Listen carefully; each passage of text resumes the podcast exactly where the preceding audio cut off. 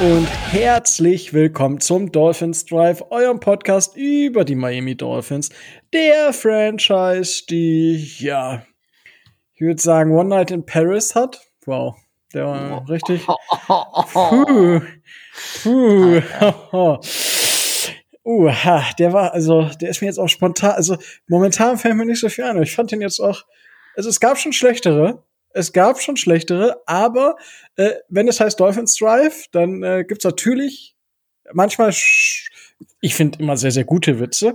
Das äh, mögt ihr selber entscheiden, ja, wie die Witze sind. Aber das heißt auf jeden Fall, äh, dass ich das hier nicht alleine mache, äh, denn der Tobi ist heute wieder mit dabei. Moin, Tobi. Moin. Ja, ähm, und äh, Micho äh, lässt sich heute entschuldigen. Ja, also die beiden sind hier in so einer Wechselschicht eingeteilt ähm, während ich halt einfach der harte Malocher bin, der, ja, da gibt's, gibt's keine Pause.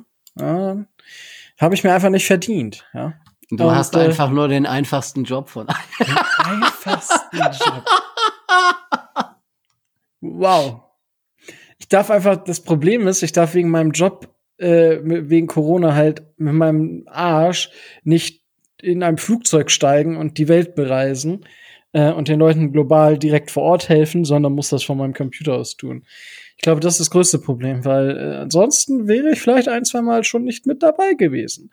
Aber ja, äh, sicherlich habe ich den, äh, naja, gut, also äh, nee, lassen wir das, lassen wir das. Ich würde nur unflätige äh, Bemerkungen machen gegen gewisse Berufszweige.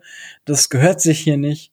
Ähm ähm, ja, aber äh, kommen wir dann einfach direkt zu, zu, den News, bevor ich mich hier im Kopf und Kragen rede. Und die News hat quasi was mit meiner phänomenalen Einleitung zu tun, weil die Dolphins haben einen Tackle gesigned. Und dieser heißt Timon Timon Paris. Ja, wird nicht wie die Stadt geschrieben, sondern mit Doppel-R. Ich weiß gar nicht, die äh, berühmte Miss Hilton, die wird auch mit einem R geschrieben, oder? Ich glaube, die ist ja sogar nach der Stadt benannt worden. Oh, ja, das ist ja, aber das ist so ein amerikanisches Ding, ne? Ja, ja Zeugungs Zeugungsort ist immer sehr beliebt, glaube ich. Oder halt, wie die Frau gelegen hat äh, währenddessen, weil, äh, oder der Mann, ich meine, das war ja hier bei, bei Kanye West mit, heißt das Kind nicht Northwestern oder so? Ja, ja, irgendwie so, oder? irgendwie so, keine Ahnung. Also, also ihr merkt, unser Boulevard-Game ist großartig. Oh ja, es ist, es ist äh, heraus, herausragend. Ka kaum ist Tobi wieder da, können wir auch über wichtige Sachen im Leben sprechen. Ne? Obwohl ich heute beim Friseur war, aber da lagen die äh, Zeitungen nicht aus. Was? Ich, ja, du hast ja einen Termin, du kommst ja direkt dran. Von daher. Du ja, hast äh, keine, keine Zeit zu lesen. Du kannst doch dabei lesen, oder? Unterhältst du dich immer mit der Dame Natürlich, oder Herren, der, der, ey, hör mal, wir sind, wir sind hier in Kaff, da musst du, da erkennst du die alle. Ja. Okay. Ja, nimmst du auch immer den gleichen Haarschnitt? Äh, ja, eigentlich schon, aber. ja, weil, also ich, ähm, also ich gehe ja, äh, um das jetzt mal, äh, ich, weil, gut, ist Off-Season, da dürfen wir über sowas reden. Äh, ich gehe tatsächlich, ich probiere immer die, es ist ja so dieses neu moderne, diese Barbiere, ja, also diese überteuerten, äh, ich weiß nicht, ob sie überteuert sind. Ich kann das, weil im Vergleich zu anderen Friseursalons auf jeden Fall teureren ähm, Haarschneideläden. Also da gehe ich dann ja immer hin, ja, weil ich gehe ja maximal viermal im Jahr dahin. Und dementsprechend ist das für mich, wenn ich einmal im Quartal zu so einem Laden gehe, dann lasse ich halt auch gleich alles machen. Ja, also einmal Komplettmontur, dann lohnt sich das auch. Und ähm, ja, das äh, ist ja. dann immer sehr, sehr nett und dann ah, das ja. Doch, war letztes ihr, Mal ihr, ihr, merkt übrigens an dem großartigen Smalltalk, wie, äh, wie wichtig und wie bedeutend das Signing von äh, Timon Paris ist. Also äh, wie, wie Micho immer so ger äh, so schön sagt, also äh, lange werden wir wahrscheinlich nicht Spaß an dem haben. Äh, sagt das nicht. Ne, ich glaube nicht so richtig dran. Also er ist jetzt seit seit drei Jahren mehr oder weniger in der Liga unterwegs und ist auf. Was hattest du im Vorgespräch gesagt? Insgesamt 20. 20 Snaps gekommen, also. Ja. Sechs als Left Tackle in einem Spiel in 2018 und 14 Special Teams Snaps in 2019. Und nach Adam Riese sind das schon 20, weil er hat letztes Jahr nicht gespielt. Er hat aber, war aber in Atlanta und in Cleveland unter Vertrag oder äh, ob er da beim Practice Squad war. Ähm, ja, ich glaube schon. Alter, das ist ja total an mir vorbeigegangen. Ich bin gerade auf dieser Newsseite von den Dolphins. Jetzt verstehe ich das mit dem Heineken. Ja, jetzt. das wäre die zweite Neuigkeit gewesen, da du sie so groß aufziehst. Äh, äh, äh falls ihr rüberfliegt, äh, im Hard Rock Stadium gibt's eine gibt's eine neue Biersorte. Geil, lecker, lecker Heineken. Hatte ja. ich letztes Wochenende noch. Muss ja, ich gestehen. Äh, ehrlich gesagt wurde ich wurde ich sogar schon angeschrieben, weil ich da ja in dem Medienverteiler für uns mit drin bin. Äh, Heineken hat sich schon mal vorgestellt. Sehr ob, gut. Ob wir Freibier kriegen, weiß ich noch nicht. also von mir, also ich sag mal so, ja, noch haben wir keinen großen Sponsor. Ja. Also, wenn Heineken, wenn da irgendwer gerade von Heineken zuhört, ja, dass sie sich ja jetzt als, also ich denke schon, dass man dann auch sagen könnte von Heineken, dass man in äh, einen großen deutschen Dolphins Podcast äh, sich einkauft. Den einzigen großen deutschen. Soweit gehe ich nicht. Ich weiß nicht, ob es vielleicht nicht noch ein, zwei draußen gibt. Ähm, also gut, aber das, wie gesagt, deswegen, ich sag's immer so, weil man weiß halt nie, was die Welt noch so bringt. Ja. Ähm, aber geil. Aber es wird wahrscheinlich so eine 0,25 Liter Flasche wird dann wahrscheinlich 15 Dollar kosten. Ich gehe davon aus, ja. Also. Und das ist jetzt kein Witz, ne? Also jeder, der noch nicht in, in den USA war, ich habe für, ich habe irgendwann im Spiel dachte ich, boah, jetzt musste mal was zu trinken holen und dann habe ich für meinen Bruder und mich äh, so ein Bud Light gekauft und das hat mich, glaube ich, 22 Dollar gekostet. Zwei Flaschen Bud Light. Ja, ich glaube, das kommt ganz gut hin. Also ich meine, es wäre damals auch so, als ich da war, ich glaube, neun oder zehn Dollar hat das Bier, glaube ich, hätte das Bier, glaube ich, gekostet. Ich habe dann, äh, naja, danke. Ah, ich habe es mitgenommen und das krass, also ich war ja, ähm, ich war ja vorher noch in LA gewesen und da hatte ich, äh, war ich ja mit meinen äh, US-Freunden beim Spiel der Ravens äh, gegen die Rams im Coliseum. Also am äh, USC Campus, ja. Äh, richtig geil. Und aber die Preise, also die Preise sind, ich glaube, da hätte das Bier 15 Dollar gekostet. Also die waren noch mal krasser mit den Preisen. Also, äh, wenn ihr zu einem NFL-Spiel geht, wenn ihr nicht sehr viel Geld ausgeben möchtet, ja, es kann ja auch sein, dass ihr sagt, mir ist das egal. Ich gebe gerne pro Spiel 200 Dollar für Bier aus ähm, oder und dann noch mal 150 Dollar für Essen. Ähm, sollte man sich vorher eindecken oder halt zum Tailgating gehen und versuchen, da Kontakte zu knüpfen. Ja, da ist äh, das ist auf jeden Fall sehr hilfreich, da äh, beim Tailgating zuzuschlagen. Ja. Und äh, also das kann man sagen und schauen wir mal. Weil, äh, ja, vielleicht haben wir auch ein internationales Tailgating dieses Jahr in London. Schauen wir mal. Aber zurück zu Time in Paris, ja, weil wir schweifen wieder ab. Ähm, ja, er hat nicht viel gespielt. Äh, ja, Tobi, wird er äh, ich, jetzt fangen wir mit der Überleitung in die, in das, in die, ähm, in die Folge an. Ist es ein Cut-Kandidat? Äh, definitiv, ja. Okay. Und weil, ja? Äh, weil äh, von der Qualität her wird er uns wahrscheinlich nicht äh, so dermaßen weiterbringen. Ähm, da du die Cuts schon angesprochen hast, könnten wir ja jetzt auf die gestern von der NFL oder auch, ich glaube sogar gestern oder heute beschlossene ähm, Veränderung der Cut-Struktur während der Preseason zu sprechen kommen. Da sind einfach, ist einfach wichtig, äh, zu wissen, dass das Ganze jetzt nicht in einer Stufe passiert, sondern äh, die Liga hat festgelegt, dass das Ganze, ich glaube, in, äh, in zwei oder ähm, drei Stufen insgesamt passiert, dass man ähm, bis zwei Wochen vorher auf 5, von 90 auf 85 reduzieren muss, dann eine Woche später auf 80 und dann nach dem letzten Preseason-Spiel dann äh, nochmal erneut äh, runtergehen muss, um eben nicht so viele Spieler auf einmal auf der Straße stehen zu haben.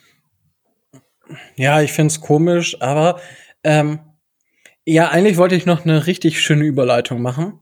Die hast du mir so ein bisschen kaputt gemacht, weil ja, ja. ich wollte noch mal auf Heineken zurückkommen, ähm, weil Heineken könnte ein Sponsor werden, aber ihr könnt uns auch unterstützen und zwar auf Patreon. Das geht schon ab 2,50 Euro im Monat. Wie ich so immer sagen pflege, das ist inzwischen, ich sage ich sag ja, es ist inzwischen ein halber Cappuccino to go, ein halber großer Cappuccino to go. Ähm, und äh, natürlich äh, freuen wir uns sehr darüber, wenn ihr das tut. Wir haben nämlich dort, fragen dort auch ab und zu, beziehungsweise haben das jetzt einmal getan, ähm, nach Themen für die Off-Season. Natürlich könnt ihr uns so auch immer fragen. Das äh, hängt nicht damit zusammen, ob ihr da äh, uns unterstützt bei Patreon oder nicht, aber da werden wir immer mal wieder dann auch Content posten. Beziehungsweise da erfahrt ihr dann auch immer Sachen direkt zum Podcast. Ähm, und seid nicht direkt auf Social Media angewiesen. Ähm, und zwar hat, äh, haben wir ja gefragt, wir haben ja letztes Mal schon ähm, die Frage von Martin beantwortet äh, bezüglich der Position und ob die Spieler passen, die wir geholt haben.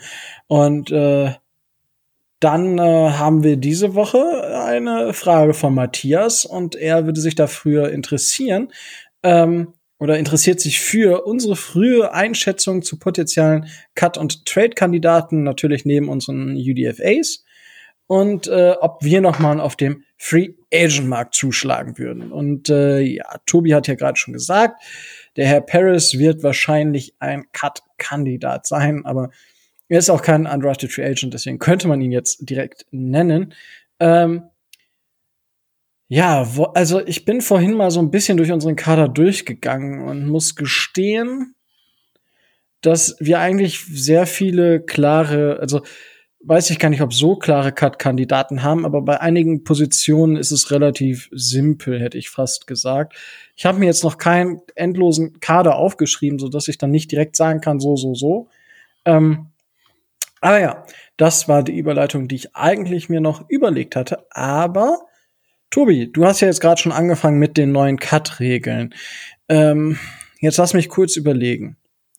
Vor zwei Jahren oder vor drei Jahren haben die das ja schon mal geändert. Da mussten ja dann alle Spieler auf einmal entlassen werden, ne? Ja, Wenn ich genau. richtig informiert bin. Ja. Weil vor, davor war es ja so, es gab einen Cut auf 70 oder so. Mhm. Und dann nach dem letzten Preseason-Spiel den Cut auf 53. Ja. Okay. Und dann haben die das vor zwei Jahren einfach den direkten Cut auf 53 gemacht, von jetzt auf gleich. Ähm, bei Corona war es ja sowieso noch mal so ein bisschen anders, glaube ich, oder? Genau, richtig, da war es anders. Da war, ähm, da waren die Roster ähm, 80 Mann stark und ähm, die mussten dann von 80 auf 53 ähm, äh, reduziert werden. Und ähm, dieses Jahr ist es halt so, dass nach jedem Preseason-Spiel ähm, jeweils fünf äh, Spieler gecuttet werden müssen. Also um das nochmal, ich habe es jetzt nochmal äh, genau aufge äh, aufgeschlagen. Am 17. August muss man von 90 auf 85 runter, am 24. August von 85 auf 80 und dann am 31. August muss dann das 53er Roster bekannt gegeben werden. Okay, ähm, was, also steckt da ein tiefer gehender Sinn dahinter? Also, weil für mich ist das, wir haben jetzt das dritte Jahr in, oder, was, eins, zwei, drei, wir haben jetzt vier Jahre in Folge, wo wir unterschiedliche Termine und unterschiedliche Cut-Größen, sag ich mal, haben.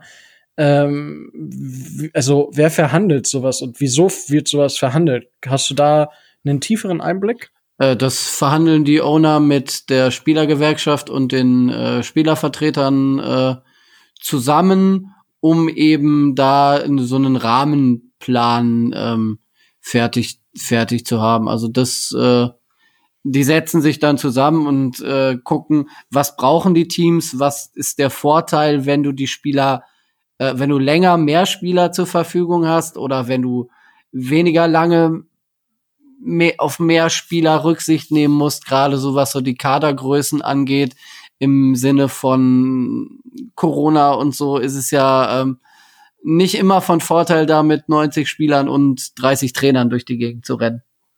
Also, ähm, dass man da so ein bisschen äh, auf der einen Seite eine Sicherheit einbaut, aber auf der anderen Seite auch versteht, dass eben quasi jeder Tag, den ein Spieler im, im Trainingscamp eines NFL-Teams verbringt, äh, bares Geld wert ist. Und äh, da dann beide Seiten so ein bisschen, ähm, ein bisschen auszubalancieren, hat man sich jetzt darauf ähm, geeinigt, dass, äh, dass man das jetzt so, ähm, so handhaben möchte. Und ich okay. meine, es hat auch ja. es hat auch praktische Gründe. Ähm, du kannst halt gewisse Trainings äh, Trainingseinheiten, gewisse Trainingsinhalte äh, nur ab einer gewissen An Anzahl von Spielern oder bis zu einer gewissen Anzahl von äh, Spielern machen, ohne da jetzt ins Detail zu gehen. Wenn man sich jetzt überlegt, dass man mit äh, meistens mit drei oder vier Quarterbacks in, äh, in ins Camp reingeht, äh, brauchst du halt dann am Ende nicht mehr so, weil du dann halt äh, die Trainingssteuerung dann halt eine andere ist. Das ist korrekt. So, jetzt ist warum ich jetzt gerade lache ist, hm, ich hatte mir vor der vor der vor der Aufnahme jetzt hatte ich mir so ein Glas fertig gemacht mit Wasser, Eis äh, und Zitrone, also Eiswürfeln. Und jetzt gerade war noch so ein bisschen drin. Und ich hatte hier noch so ein kleines Glas mit ein bisschen Zucker stehen. Von vor irgendwie jetzt anderthalb Wochen. Und ich, der hat ein bisschen geklumpt. Jetzt ist mir halt so ein riesen Zuckerklumpen in, in, in das Getränk gefallen. So, das ist jetzt halt so Sirup, was ich hier herstelle. Jetzt sehr schön, ja. sehr schön. Äh, hier oh, wild, wild, was hier passiert. Aber danke für die Erklärung, Tobi. Mhm. Weil sonst kriege ich nämlich wieder hier einen auf den Finger, was ich denn alles für Quatsch erzähle. ja, wenn, dann erzähle ich den Quatsch. Manchmal. ja. Also, ähm, wollen wir einfach mal die einzelnen, wollen wir jeden Spiel einfach mal durchgehen und sagen ja oder nein oder wie, wie würdest du es jetzt am liebsten angehen? Also ich würde es äh, würde würde es sinnvoll finden, wenn wir es äh, wenn wir es durch Position, mit Positionsgruppen machen, ne? weil das wäre, glaube ich, äh, das was äh, was so am praktikablen wäre, dass wir sagen, ja, die und die und die und die, äh, zum Beispiel Wide Receiver nehmen wir mit oder die und die werden wahrscheinlich äh, hinten rüberfallen, weil wir reden ja jetzt, äh, wenn wir wenn wir es mal, wenn wir es mal auf den Punkt bringen von 90 von 90 Spielern und äh, naja, da kommt ja einiges zusammen. Ja, das Problem, also ich habe mir jetzt halt dazu nicht, also ich habe mir keinen Kader aufgeschrieben. Das heißt, es wird jetzt einfach mal so eine reine Bauchentscheidung. Ähm, fast mhm. ich, ich finde das auch besser. Muss, muss ich sagen. So, ähm, wo wollt ihr denn anfangen? Auf welcher Seite? Offensive oder Defensive? Ach, fangen fangen wir mal mit der Offense an, dann äh, sind wir auf der sicheren Seite. Okay, fangen wir mit den Quarterbacks an. Die stehen mir bei, bei mir hier ganz oben. Ja, ich denke, Tour ist ein klarer, klassischer äh, Cut-Kandidat. Oh ja, oh ja. Nach dem, was er letzte Woche oder letzte Saison gezeigt hat. Ähm, ja, also aktuell, also wir gehen einfach mal den ganzen Kader, wir sagen jeden einzelnen Namen. Dann wisst ihr da draußen auch, wer alles aktuell bei den Dolphins einen gültigen Arbeitsvertrag hat. Wir haben unter Vertrag Kai Loxley, Reed Sinnott, Jacoby Preset, Jake Roddock und Tua Tago Vailoa. Ähm, zu sagen ist, dass äh, ja, Reed Sinnott ja seit letztem Jahr schon bei uns ist, ähm, Kyle Loxley ein undrafted Free Agent ist, Jacoby Brissett geholt wurde und Jake Roddock auch seit 2016 in der Liga ist und ja, ich glaube letztes Jahr auch schon bei uns im Kader war. So, und Tour, ähm, ja, haben wir letztes Jahr gedraftet wer sich nicht daran erinnert. Mhm. Ja, ich denke, es ist klar, dass wir wahrscheinlich wieder mit äh, zwei Quarterbacks plus einem Practice Squad, ich glaube, sowas letzte Saison auch, oder, Tobi? Ja, ja. ja. die meiste Zeit, die meiste Zeit war das so, ähm, dass wir halt eben mit Tour, Fitzi und äh, Reed Sinnett durch die Saison gegangen sind. Als es dann, äh, warte mal, wer ist, ich glaube, ich glaube, äh, ich glaube, ähm, Fitzpatrick ist beim letzten Saisonspiel ausgefallen, ne? Mhm. Na, in Buffalo, da haben wir dann, ähm, da haben wir dann Jake Ruddock äh, als dritten Quarterback dazugeholt. Dass wir dann insgesamt vier hatten, aber ähm, es wird wahrscheinlich ähm, sich auf die drei reduzieren. Ist jetzt die Frage, ob man mit zweien oder dreien im 53er Roster in die Saison geht. Ich tippe darauf, dass es zwei sein werden. Ja gut, also ich sag mal so, es sind äh, Ruddock, Sinnott und Loxley werden die drei sein, die da auf dem Hot Seat sitzen. Und da muss man einfach sehen, wer am Ende übrig bleibt. So. Ja. Ja. Also es ist relativ, also ich bin wirklich da durchgegangen und es war so ein bisschen so, hm, ja, weiß ich auch nicht. Also das ist kein ist großes Geheimnis. Klar. Ähm, ja. So, gehen wir über zu den Wide Receivers. Wir haben folgende Wide Receiver aktuell unter Vertrag. Robert, was ist? Ja, es sind viele, es sind mehr ja. als man denken würde. Es, vor allem, äh, das, das Schöne ist, irgendwie sagen mir alle Namen was. So, das ist, das äh, ist positiv als auch negativ. Äh, Robert Foster, Will Fuller, Kirk Merritt, Mac Hollins, Lynn Bowden Jr., Malcolm Perry, Preston Williams, Alan Hearns, Jakeem Grant, Albert Wilson, Devonta Parker und Jalen Waddle. Das sind unsere Wide Receiver. Es sind ganz genau 1, 2, 3, 4, 5, 6, 7, 8, 9, 10, 11, 12. Das ist eine Menge. So, Tobi. Gehen wir mit zwölf Wide Receivers in die Saison? Ich denke eher nicht. Also ich würde sagen, dass also ich würde schätzen, dass wir äh, mit sechs wahrscheinlich in äh, in die Saison gehen werden. Eventuell, ganz eventuell mit sieben, aber ich rechne eher mit sechs. Und äh, daran sieht man dann schon, wie, wie, wie eng und wie umkämpft diese Positionsgruppe im, äh, in der Preseason im Trainingscamp sein wird. Weil ich denke, wir haben da einige klare äh, Loks, die wir auf jeden Fall mitnehmen werden in das 53er Roster. Und dann werden, werden die anderen Positionen natürlich umso äh, umkämpfter und umso schwieriger. Ja, das ist, das ist wohl wahr. Ähm, so, lassen wir mal kurz äh, Locks, äh, Will Fuller, Devonta Parker, Jalen Waddle. Also ich denke, die drei sind safe. Ja, ich würde auch Preston Williams als äh, als safe mit dazu nehmen. Also ja, die, ja, ja, ja. Also ähm, der ist der ist günstig und äh, hat eine äh, hat eine Qualität äh, bis zu einem gewissen Grade nachgewiesen. Das Einzige, was er noch nachweisen muss, ist, dass er mal verletzungsfrei durch eine Saison kommt und nicht äh, nach der Hälfte der Spiele wieder bis zum Saisonende ausfällt, sich beim Jubeln verletzt und solche Scherze. Na, also ja, die, die vier würde ich schon als äh, würde ich als klare Logs ansehen. Eventuell sogar ähm, Lynn Bowden Jr., weil wir für den getradet haben und weil der einen gewissen Value einfach noch zeigen muss und äh, den wir nicht so leicht aufgeben, schätze ich. Also ich würde vier bis fünf äh, klare Logs haben und alle anderen streiten sich um den sechsten Spot. Ich wollte gerade sagen, du bist dann schon bei relativ vielen Logs. Also ja, ja, genau. Das ist, äh, ne, das ist ähm, das halt. Für mich ist tatsächlich Alan Hearns ein Log. Zum Glück naja. ist Micho heute nicht dabei. das ist äh, der große aber, Alan Hearns-Fan. Ja, aber allein aus Cap-Gründen. Ja, also wir sparen nicht viel, wenn wir ihn gehen lassen. Wenn wir ihn Post, also wenn wir ihn vor, nicht Post, wenn wir Pre, also vor dem 1. Juni, wenn wir ihn diese Woche noch cutten würden, dann würden wir sogar 500.000 drauflegen, um ja. ihn zu entlassen. Ich weiß nicht, wie das Post First June aussieht, aber es ergibt für mich immer noch keinen Sinn, ihn dann. Also, es ist halt wirklich so, gehen wir mal kurz durch, weil das ist, es wird ja nachher eine Geldfrage werden auch. Oder siehst du das anders? Also das ist ein, das ist ein Argument. Klar, sicher. Da, ja. da redest du ja mit dem Richtigen. Deswegen bin ich froh, dass du heute wieder da bist, Tobi. Ja, ja? das ist ja klar.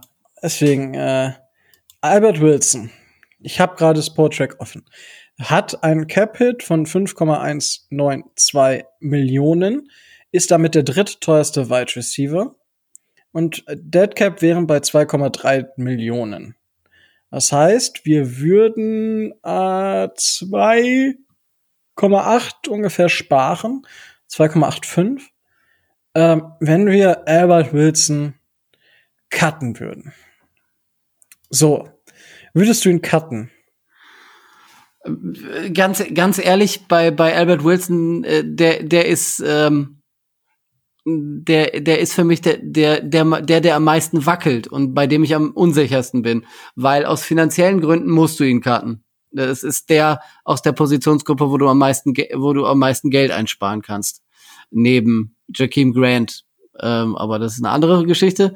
Ähm, aber sportlich kann, und das ist das Problem, sportlich kann er, kann er die Mannschaft erheblich verstärken. Das Problem ist, ob er es auch tun kann, aus Verletzungsgründen oder aus sportlichen Gründen. Also, ich würde es liebend gerne sehen, dass Albert Wilson in der Form, als Albert Wilson von vor zwei Jahren ähm, den sechsten Platz im Roster einnimmt. Das wäre mir dann auch die, das Geld wert, aber ich bin da extrem unsicher. Gut, ähm, ja, ist die Frage, würde man für Albert Wilson theoretisch noch ähm, äh, Trade Value bekommen? G gering, gering. Also ich meine, er hat letztes Jahr äh, das Opt-out gewählt, hat war davor das Jahr, ich glaube, ein paar ein paar Spiele verletzt. Also ähm, er hatte einfach, er hatte einfach nicht die Zeit, sich diesen Value zu erarbeiten und ähm, einen Wide Receiver, der seine beste Zeit vor, vor zwei oder drei Jahren hatte, die bei statistisch gesehen eher im Mittelfeld der Wide Receiver liegt. Also da ist nicht viel Wert zu generieren. Ja, aber ich denke, wenn, wenn jetzt ein Team zum Beispiel Julio Jones nicht bekommt, dann wäre Albert Wilson ja eine gute Alternative. Mm, ja, ja. Natürlich, natürlich. Natürlich, Nein. natürlich. Also, Zudem es ja auch ganz andere Spielertypen sind. Ja. Wenn es jemanden gäbe, der Albert Wilson haben wollte, er müsste any value, also irgendwas Tiefes äh, bieten, dann würden die Dolphins nicht Nein sagen, aber ich glaube nicht dran. Ja, äh, schauen wir einfach mal. Ähm, du hast Jakeem Grant schon angesprochen. Jakeems Grant Cap Hit sind 4,661 Millionen, 1,8 Millionen Dead Cap, also quasi genau das gleiche, nur eine halbe Million weniger be auf beiden Seiten. Ähm, wir würden ungefähr die gleiche Summe einsparen. Was machen wir da, Tobi? Weil ich, wir, wir müssen Leute streichen und so würden wir zumindest schon mal über 5 Millionen wieder im Cap Space ähm, sparen. Mhm.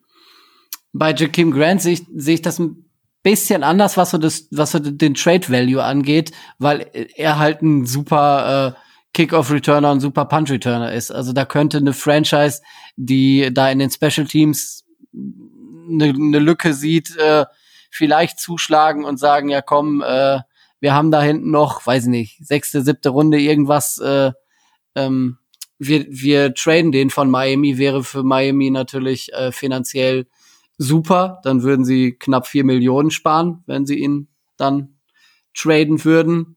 Aber ansonsten, er hatte in der letzten Saison oft genug die Möglichkeit äh, zu zeigen, äh, dass er es sein könnte ich will es jetzt nicht an einem Play festmachen, aber das eine Ding, was er da fest, äh, was er da nicht gefangen hat, wo er über 90 Yards einen Touchdown eigentlich sicher auf der Pfanne hatte und den, den gedroppt hat von Tour.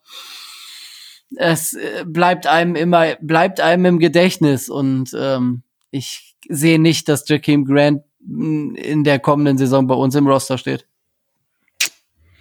Das äh, das sehe ich tatsächlich ähnlich. Aber gut, ähm, schauen wir mal. Also es ist aber, da könnte man jetzt halt wirklich noch drüber reden, ob wir nicht äh, einen Late Road Pick äh, tatsächlich bekommen. Weil ich meine, Jakeem Grant, das muss man auch sagen, hat, glaube ich, mindestens einen Return Touchdown in jeder Saison erzielt bisher. Ja, das ist richtig. Irgendwie, und irgendwie sowas. Also ja. ich weiß es nicht genau, aber das, äh, ja, ist äh, ziemlich wichtig. So, ähm, dann Robert Foster ist, denke ich, ein klarer Cut-Kandidat, weil Capspace weiß, sparen wir fast eine Million.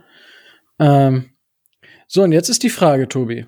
Wenn du dich zwischen McCollins und Preston Williams entscheiden müsstest, wen würdest du wählen?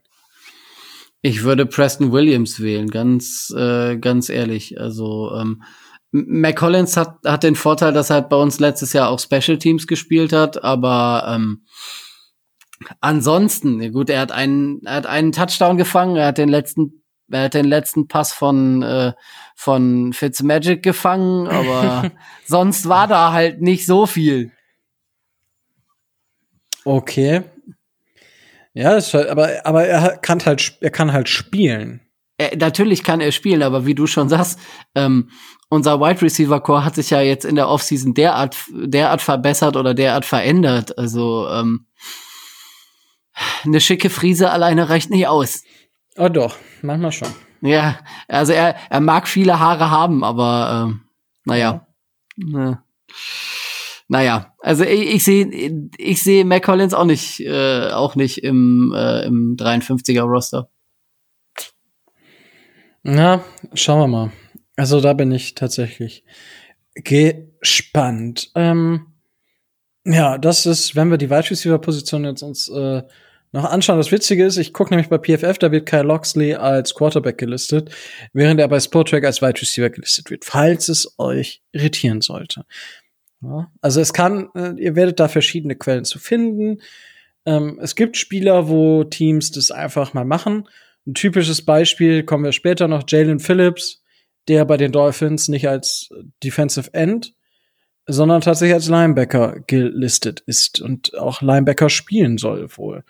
Mm, und zumindest so trainiert hat, wenn man jetzt die Berichte liest oder die Tweets von den einzelnen Kollegen, ähm, die vor Ort sind. Ähm, ja, das nur dazu. Also da müsst ihr euch nicht wundern. Ähm, gut, dann haben wir zumindest die Wide Receiver mal so ein bisschen beleuchtet und da zeigt sich halt wirklich, da sind wir so gut aufgestellt, dass es aufgrund von Special Teams Fähigkeiten theoretisch sogar noch sein kann, dass wir da Spielermaterial oder Trades äh, oder Picks halt generieren können, weil wenn sich eins gezeigt hat, dass äh, dann ist das das ja unser General Manager auch gerne mal äh, Low Value Trades während der Season macht. Ja, also ich habe ja mh, mm, für für eine meiner Schreibarbeiten habe ich mir jetzt mal die ganzen Trades angeguckt, die Chris Greer seit 2018, glaube ich, gemacht hat. Nee, seit 2019, wo seit Flores da ist. Und es ist krass. Also was hier zum Teil an äh, Low-Value-Picks, so siebte Runde oder so, abgegeben haben für irgendwelche Spieler. Oder halt auch Spieler gegen Spieler getauscht haben. Ja, schon, ist schon krass, wenn man sich das mal so vor Augen führt, wie viele, wie viele es am Ende wirklich gewesen sind. Ja klar. Ähm, ja, also äh, man muss man muss auch dazu sagen, ähm, gerade so bei äh, bei Kirk Merritt oder eben auch Kyle Loxley oder ähm, auch und da sieht man, wie gut die Wide Receiver sind. Malcolm Perry, ähm, die werden es sehr sehr sehr sehr sehr schwer haben in, dies, in das Wide Receiver Core von dies, diesen Jahres äh, reinzukommen. Und äh, allein schon alleine daran äh, erkennt man, ähm, welche Veränderung gerade auf der Position stattgefunden hat. Ich meine, wir haben äh, Waddle gedraftet, Fuller, äh, Fuller gesigned, äh, Wilson und Hearns kommen aus dem Opt-out zurück. Also schon alleine das würde locker ausreichen, um einen Quantensprung äh, bei den Wide Receivers zu äh, zu auszulösen. Weil wenn man sich vorstellt, dass äh, wir haben ja gerade über McCollins diskutiert, dass der letztes, letztes Jahr in den letzten Spielen unser Nummer eins Wide Receiver war und der wahrscheinlich jetzt dieses Jahr vielleicht sogar das Roster nicht schafft, äh, dann sagt das schon einiges. Ein Quantensprung der Wide Receiver. Ach, das, äh, das markiere ich mir erstmal. Äh, aber ja, du hast vollkommen recht. Ähm, aber wenn es, also ich bin wirklich gespannt, wie es am Ende aussehen wird. Oder ob wir nicht immer auch mit mehr Wide Receivers in die Saison gehen. Und nicht nur mit fünf, sechs, sondern auch mit ein paar mehr. Das kann ja auch mal passieren. Naja, du hast, naja, du hast im Endeffekt da 53 Spieler, drei musst du für die Special Teams abziehen und äh, dann hast du 50 Spieler und äh, mit mehr als Wide Receiver.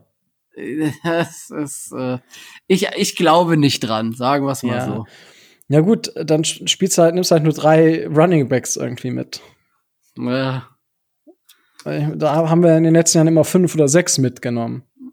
Ja, da, da kommen wir ja dann gleich noch zu. Sollen wir, die, sollen wir dann die Position gleich nehmen? Ja, das war nämlich jetzt die Überleitung, weil wir haben im Kader aktuell Malcolm Brown, Selvin Ahmed, Jordan Scarlett, Miles Gaskin, Patrick Leard, Garrett Dokes. Das sind unsere Running Backs. Das sind gar nicht so viele.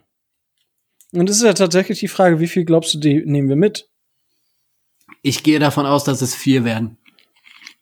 Ich tatsächlich auch, wenn ich mir das so angucke. Weil es ergibt keinen Sinn, einen Spieler zu holen und ihn dann zu cutten. Ja, das äh, stimmt. Das ist der einzige Grund, sonst hätte ich drei gesagt.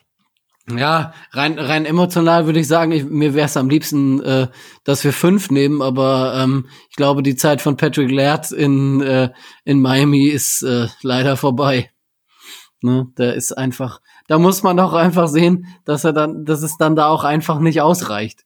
Ich meine, gut, die 3000 Dollar äh, Dead, Dead Cap, die er, die es kosten würde, den nehmen wir dann wohl, aber ich glaube nicht, dass er es schafft. Leider ja, nicht. Er hat, er hatte auch einfach keine Production. Ne? Das muss ja. man, er hatte, selbst letztes Jahr, wo er ein, er hatte ja sogar die Chance, aber es war einfach dann zu wenig. Und ähm, ich denke, wir gehen mit Miles Gaskin als Lead-Block und dahinter ist halt die Frage, ob Garrett Dokes direkt viele Snaps bekommt oder äh, Malcolm Brown eher. Weil es, ich glaube, Selvin Ahmed ist tatsächlich einfach der Backup für Miles Gaskin. Ja, davon gehe so ich. Wie es, so wie es ja auch bei Washington war damals. Ja. Und dementsprechend Garrett Dokes, ich, ich bin ein absoluter Fan von Garrett Dokes, muss ich sagen. Weil einfach, weil er genau so eine Komponente bei uns reinbringt, die uns fehlt. Und äh, dementsprechend sehe ich ihn weil wir ja sowieso, wenn Running Backs draften, das in der siebten Runde tun. Und von daher ist das für mich ein klares Go. Ja, also das sind auch die äh, sind auch die vier, äh, die ich die ich persönlich dann mitnehmen würde, ähm, weil es wie gesagt, wie du schon sagst, was anderes macht keinen Sinn. Also ich kann mir nicht vorstellen, dass Jordan Scarlett im Trainingscamp zum Beispiel alles auseinander rennt äh, um da wie Phoenix aus der Asche zu kommen.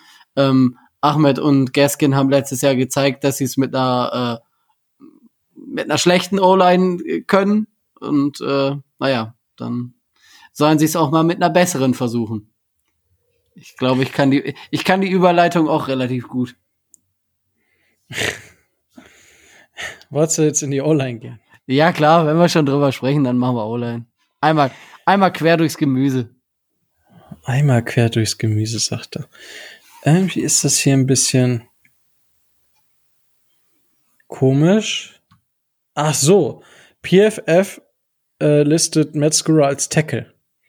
Aber ah. die, de, das Grade, was er bekommt, die Platzierung von diesem Grade ist auf die Tackle-Position gemünzt. Also ich glaube, PFF, ja, weil ihr seid ja auch Hörer dieses Podcasts, also weil Heineken hört uns, PFF hört uns, ja, sind alle nur ein bisschen scheu, das wirklich auch zuzugeben.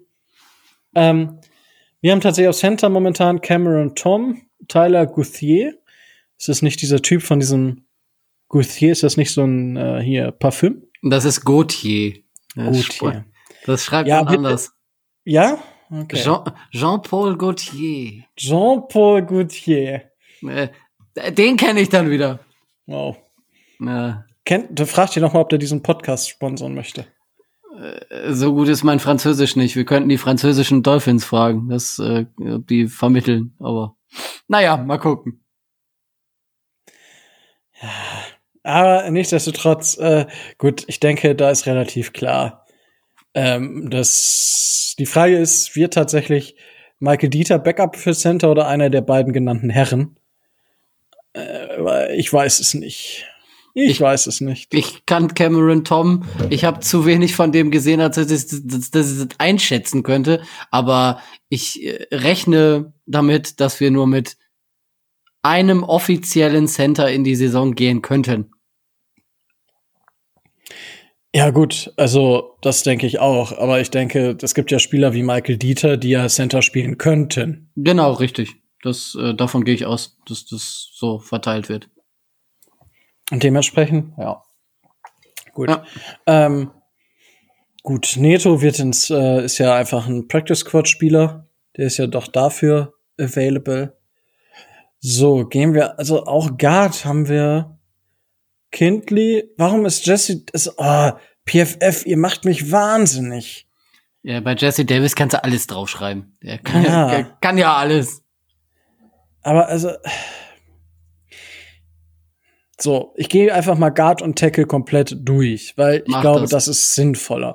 Ja. Entschuldigung an dieser Stelle für diese Kurzunterbrechung. Solomon Kindley, Michael Dieter, Jesse Davis, Matt Skura, der Center ist, Adam Pankey, Jonathan Hubbard, DJ Fluker, Timon Paris, mit dem haben wir ja schon sehr viel gesprochen, Robert Jones, Robert Hunt, Lionel Coleman, Austin Jackson und Liam Eichenberg. So. Ja, ich denke, die Spieler aus dem letzten Saison sind safe. Mit much room for improvement. DJ Fluker ist safe. Eichenberg ist safe. Coleman ist für mich Lock. Und Robert Jones eigentlich auch.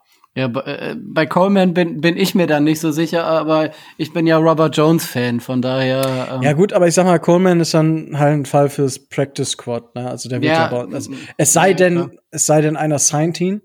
Ja ähm, dann ist das natürlich nicht möglich. Äh, aber ansonsten kann ich, also, ja, weiß ich nicht. Also, ich kann mir durchaus vorstellen, jetzt lass mal überlegen. Matt Skura ist eins, Dieter zwei, Kindley drei, Davis vier, Fluker fünf, Hunt sechs, Jackson sieben, Eichenberg acht. Ja. Du nimmst ja keine, ich glaube, zehn hatten wir zehn Linemen letztes Jahr? Nee, neun hatten wir, glaube ich. Also du, äh, ja, siehst du, in der Regel nimmst du auch nur neun mit. Ne? Deswegen, deswegen bin ich mir bei Coleman ja nicht so sicher. Ja gut, aber ich sag mal so, es wird aktuell, nach aktuellem Gefühl, wird es ein Coinflip sein zwischen Coleman und Jones. Ja. Und das wird, das wird ein geiles Camp-Battle werden. Definitiv, das wird sehr lustig werden. Ja. Oder äh, wir werden alle überrascht und Michael Dieter fliegt auch aus dem Kader. Was ja auch nicht unüberraschend wäre. Also jetzt sage ich, das wäre überraschend, aber es kann auch nicht überraschend sein, wenn man halt irgendwem anders zutraut, Center zu spielen. Naja, also wir, wir sparen halt relativ wenig, wenn wir ihn, äh, wenn wir ihn cutten. Also das ist äh, von, vom finanziellen äh, Standpunkt aus gesehen, ist es halt äh, nicht, nicht anders als, als ein anderer Spieler und er bringt dir eben diese Backup-Center-Komponente mit rein. Von daher, ich gehe davon aus, dass, äh, dass er das Jahr noch kriegt. Ja, hoffen wir es, ne? Hoffen ja, ja ne? Vielleicht ja. kann er noch was zeigen. Ja, natürlich. Ähm, ja, das ist auf jeden Fall. Ähm, siehst du hier, außer den, ich sag mal, außer den Spielen, die wir in den letzten zwei Jahren gedraftet haben, siehst du hier potenzielle Trade-Kandidaten? Also es bleibt eigentlich, es bleibt eigentlich nur einer übrig. Naja, also äh, wenn du wenn du mich jetzt fragst, ob wir Jesse Davis äh, traden, äh, ich ich sehe den, ähm, ich sehe die Franchise nicht, die den Vertrag übernimmt, den wir ihm gegeben haben. Also Jesse Davis hat für die Miami Dolphins und für das Team einen gewissen Wert den er für andere Teams wahrscheinlich nicht hätte. Und äh, das haben wir ihm zu einem gewissen Teil auch mit bezahlt. Also Jesse Davis ist kein rechter Tackle, dem eine andere Franchise vier bis fünf Millionen im Jahr geben würde. Nicht? Und, mh, nein, also ich, ich sehe ich seh das. Ich sehe das einfach nicht. Klar, er ist flexibel, klar, er kann viele Positionen spielen, aber ähm, eben nicht auf dem hohen Niveau, der eine solche Ausgabe gerade in der in der diesen äh, in dieser Saison ähm, rechtfertigen könnte. Deswegen sehe ich nicht, dass wir den traden. Okay, gut. Ähm, ja, wie gesagt, das ist so der einzige, ähm, der mir noch so ins Auge gestochen wäre, weil ich nicht glaube, dass wir einen von den mhm. gedrafteten Spielern für ja. irgendwas draften. Oder um es mal positiv zu sagen, es wird keine Franchise geben, die den Value geben würde, der Jesse Davis für uns wert ist. So kann man es ja auch positiv verkaufen. Ja gut, ähm, hatte Omar Kelly ja getwittert oder getweetet, ähm, dass ähm, er, also dass Jesse Davis da klar die die Führungsrolle hat und auch letzte Saison schon hatte und äh, das spricht ja auch so ein bisschen dafür, dass eigentlich Jesse Davis diese diese Line so ein bisschen angeführt hat letzte Saison und eben nicht ähm, habe ich seinen Namen schon vergessen, weil er nicht mehr bei uns Eric spielt. Flowers. Eric Flowers, ja. Ähm, zeigt zumindest so, ist vielleicht so ein kleiner, ein kleiner Fingerzeig, wenn man das sagen möchte, aber auch nicht mehr und nicht weniger. Ja. ja. ja. Gut, äh, dann haben wir das so und dann nehmen wir die Verlängerung der O-Line, dann haben wir die Offense auch komplett. Aktuell auf der Tight End Position haben die Dolphins folgende Spieler unter Vertrag. Keithan Carter, Chris Myrick, Adam Shaheen, Mike Gesicki, Durham Smythe, Carl Tucker, Jabri Blunt, Hunter Long und das war es schon. So. Ähm, letzte Saison haben wir uns gespielt Adam Sheen, Mike Gesicki und Durham Smythe. Chris Myrick hat bei uns auch ein paar Snaps bekommen. Unter Vertrag genommen haben wir Keithan Carter und Carl Tucker ist ein, äh, nee, Carl Tucker und Gibri, Blunt sind undrafted Free Agents.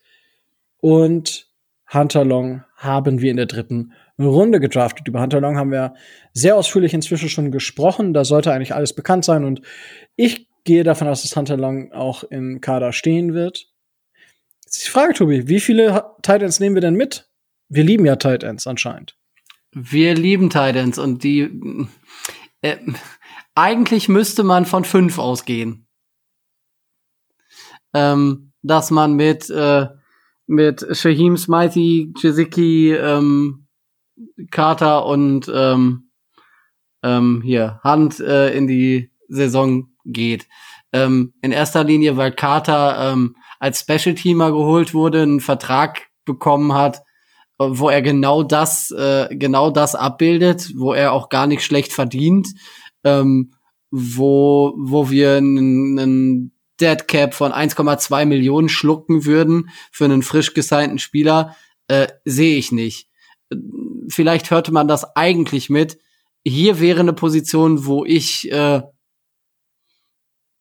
einen Trade als nicht ungewöhnlich äh, anerkennen würde. Sei es äh, jetzt, dass man Durham Smythe äh, oder Durham Smythe tradet oder dass man auf, ähm, dass man Mike äh, Gesicki tradet. Bei, bei beiden, beide gehen ins letzte Vertragsjahr. Äh, beide haben einen gewissen Value. Gesicki einen höheren als äh, als äh, Durham Smythe und ähm, ich könnte mir durchaus vorstellen, dass äh, einer der beiden den Saisonbeginn nicht im Trikot der Miami Dolphins erlebt. Was? Das ist, da spricht der, da spricht der General Manager. Das ist, ähm, das ist realistisch, wer den Value bietet und den äh, einen Teil von den beiden haben äh, möchte. Ähm, Miami muss da gesprächsbereit sein. Man hat sich den äh, einen potenziellen ähm, zukünftigen Tight äh, relativ hoch im Draft dieses Jahr ähm, dieses Jahr geholt und ähm, naja, irgendwo muss man streichen. Ähm, auch äh, Smythe verdient dieses Jahr knapp äh, knapp zwei Millionen, glaube ich, sowas um den Dreh. Ich meine sogar, er hat äh, verdient dieses Jahr mehr als äh, als Jazicki. Von daher, ähm, wenn wir den, ähm, wenn wir den traden würden, würden wir über zwei Millionen an äh, an Cap äh, Cap Space gewinnen. Ähm, man sollte sich damit anfreunden, dass das passieren kann, ja. Okay, ähm, ja, äh, aber wo traden wir Mike Gesicki denn dann hin? Zu den Patriots? Naja, die, die haben ja schon zwei, kann er sich da, kann er sich da auf die, äh, auf die Bank setzen, aber. Ja, spielen die halt mit drei Titans, hallo? Naja. Die haben noch keinen Wide Receiver, von daher. Ja. ja doch, die haben ja Nelson Aguilar spielt er ja. Den großartigen Nelson Aguilar, ja. Der uns ja. in Woche eins auseinander nimmt wahrscheinlich. Jetzt lachst du noch und jetzt sagst du das so einfach und das wird am Ende passieren. Ja, ich weiß. Das ist, das kotzt mich zu Tode an, weil ich den Typen eigentlich total kacke finde, aber ich schon weiß, dass der uns in Woche eins auseinandernehmen wird. Gerade weil ich ihn so kacke finde. Vor allem mit Cam Newton. Ja, den ich noch besser, den ich noch lieber mag als äh, Nelson Aguilar. Mit seinem Oma-Style da, mein Gott. Aber anderes Thema. Da können wir uns in der Pre, in der Preview äh, zu dem Spiel kann ich mich genug noch drüber aufregen. Das ist noch ein paar Monate weg. Ja, obwohl es kann ja sein, dass die Preview wieder in diesen AFC East Podcast fällt. Da musst du dich da aufregen. Ja, da kriegt Frank von den äh, von der Patriots Nation kriegt sowieso Feuer von mir da mit seinem Zeuges da. Schönen Gruß übrigens, falls er uns zuhört. Ja. Wobei ich, ich doch schon. Ja. Ich gehe davon aus, dass er uns zuhört, von daher. Ja, natürlich. Also, nein, natürlich, die, die wollen ja auch wissen, was bei den Feinden los ist. Natürlich. Ja. Und äh, ich meine, gut, ich habe ja auch meine, meine Hot Takes noch zu, äh, zu gewissen Jets-Spielern. Die behalte ich aber immer noch ein bisschen für mich. Ja. Ah, das schauen wir mal. Ja, also tatsächlich, also ja, ich denke, Smythe wird, ja, wird teuer werden äh, für ihn, weil er wird gecuttet werden. Ja, Mike Gesicki ist halt die Frage. Und weil Keith und Carter können wir nicht entlassen und eigentlich auch nicht Adam Shaheen. Ja, und äh, äh, unseren Rookie, den haben wir gerade erst geholt. Also das, äh, ne? Ja, eben. Äh, das ist, das, ich will auch nicht, aber einer, ich sehe auch nicht, dass wir mit fünf Titans in die Saison gehen, ehrlich gesagt. Also einer muss es, ne? Einer muss es werden ich habe keinen Schmerz damit, äh, Durham Smythe zu cutten. Ich halte ihn jetzt nicht für so gut. Also ich halte auch mal, also wenn man ehrlich ist, und jetzt löse ich den Shitstorm des Jahrtausender, Mike Gesicki ist auch kein guter Tight End. So, jetzt habe ich es gesagt, aber das ist halt das, was Micho ja schon seit Ewigkeiten sagt. Wenn ich die Tight End Position mir angucke, Mike Gesicki ist ein unheimlich guter Receiving Tight End. Aber er ist halt wirklich eigentlich ein richtig guter Receiver und ein wenig guter Tight End. So, und das ist halt die Frage, was verlange ich von ihm? Und wir haben ja, wir haben über, wir haben ja darüber gesprochen, dass wir uns im Wide Receiver Korb so verbessert haben, dass die zwischenzeitliche Nummer eins aus der letzten Saison, Mac Collins, vielleicht gar nicht in den Roster kommt. Das heißt, wir hatten ein unheimliches Problem auf Receiver. Und da hatte Mike Gesicki dann natürlich viel mehr Möglichkeiten und Anteile. So, Hunter Long hat mehr Receptions gehabt als Kyle Pitts letzte Saison im College. So, und da muss man sich dann halt mal fragen, Mike Gesicki ist auch nicht unantastbar. Sorry, wenn ich das jetzt so sage, aber ich kann, also ich kann mir schon vorstellen, dass die Dolphins sich Trade-Angebote für Mike Gesicki anhören zumindest. Und da einen Mitrunden-Pick vielleicht tatsächlich noch für bekommen. Mehr nicht, aber immerhin. Ja, äh, also unter unter dritte Runde wäre wäre mir persönlich zu ähm, zu wenig, aber äh, tiefer Zweitrunden, mittlerer Drittrunden-Pick, also bei sowas äh, werden die Dolphins sicherlich hinhören. Ja, aber also ich ist ja das, also gut, wenn ich mir die letztjährigen Draftklassen angucke, kann man schon dafür argumentieren, dass er das auch wert ist. Na, äh, also so, so viele gute Tight Ends äh, waren jetzt zum Beispiel bis auf Kyle Pitts in diesem Jahr nicht dabei. Also ähm, ne, wer, wer da ne, wer da einen Need hat und wer da Bedarf hat, der kann schon bei Mike Gesicki landen, relativ. Und er ist ja auch nicht so teuer. Ne? Also wenn du wir ja, werden, gut, er muss braucht aber eine Vertragsverlängerung. Eben deswegen. Also du du wirst dich mit der Personal äh, du, auch mit Smitey, du musst du wirst dich mit beiden äh, mittelfristig ja, für, auseinandersetzen müssen und aber ja, für für Durham tradet keiner. No way. Naja, also bei bei bei Smitey ist der ist der ist der Value ein geringerer als bei äh, als bei Gesicki, würde ich sagen. Also Smitey würde ich sagen pff, fünfte, sechste Runde, wenn den irgendeiner haben möchte. Ach, als ob. Als ob, Tobi. Hör auf. Du lügst dir gerade selber einen in die Tasche. Ich sag ja nur wenn. Ja. Ich will den Karten, ne, aber. Ich würde auch gern First Round Pick für den Panky bekommen, aber es bleibt auch nur Illusion. Ja. Befürchte ich. Ja. ja. Halten, halten wir mal fest. Ähm, man muss davon ausgehen, dass selbst wenn wir, selbst wenn da keine Trade-Angebote kommen, wir am Ende des äh, Trainingscamps da an der Position vor einer Entscheidung stehen, die einigen nicht gefallen könnte. Und es ist, es ist doch schön. Also leid natürlich, also es tut mir leid und ich auch dieser Tag, wenn dann wirklich so viele Spieler entlassen werden, das ist immer verdammt beschissen.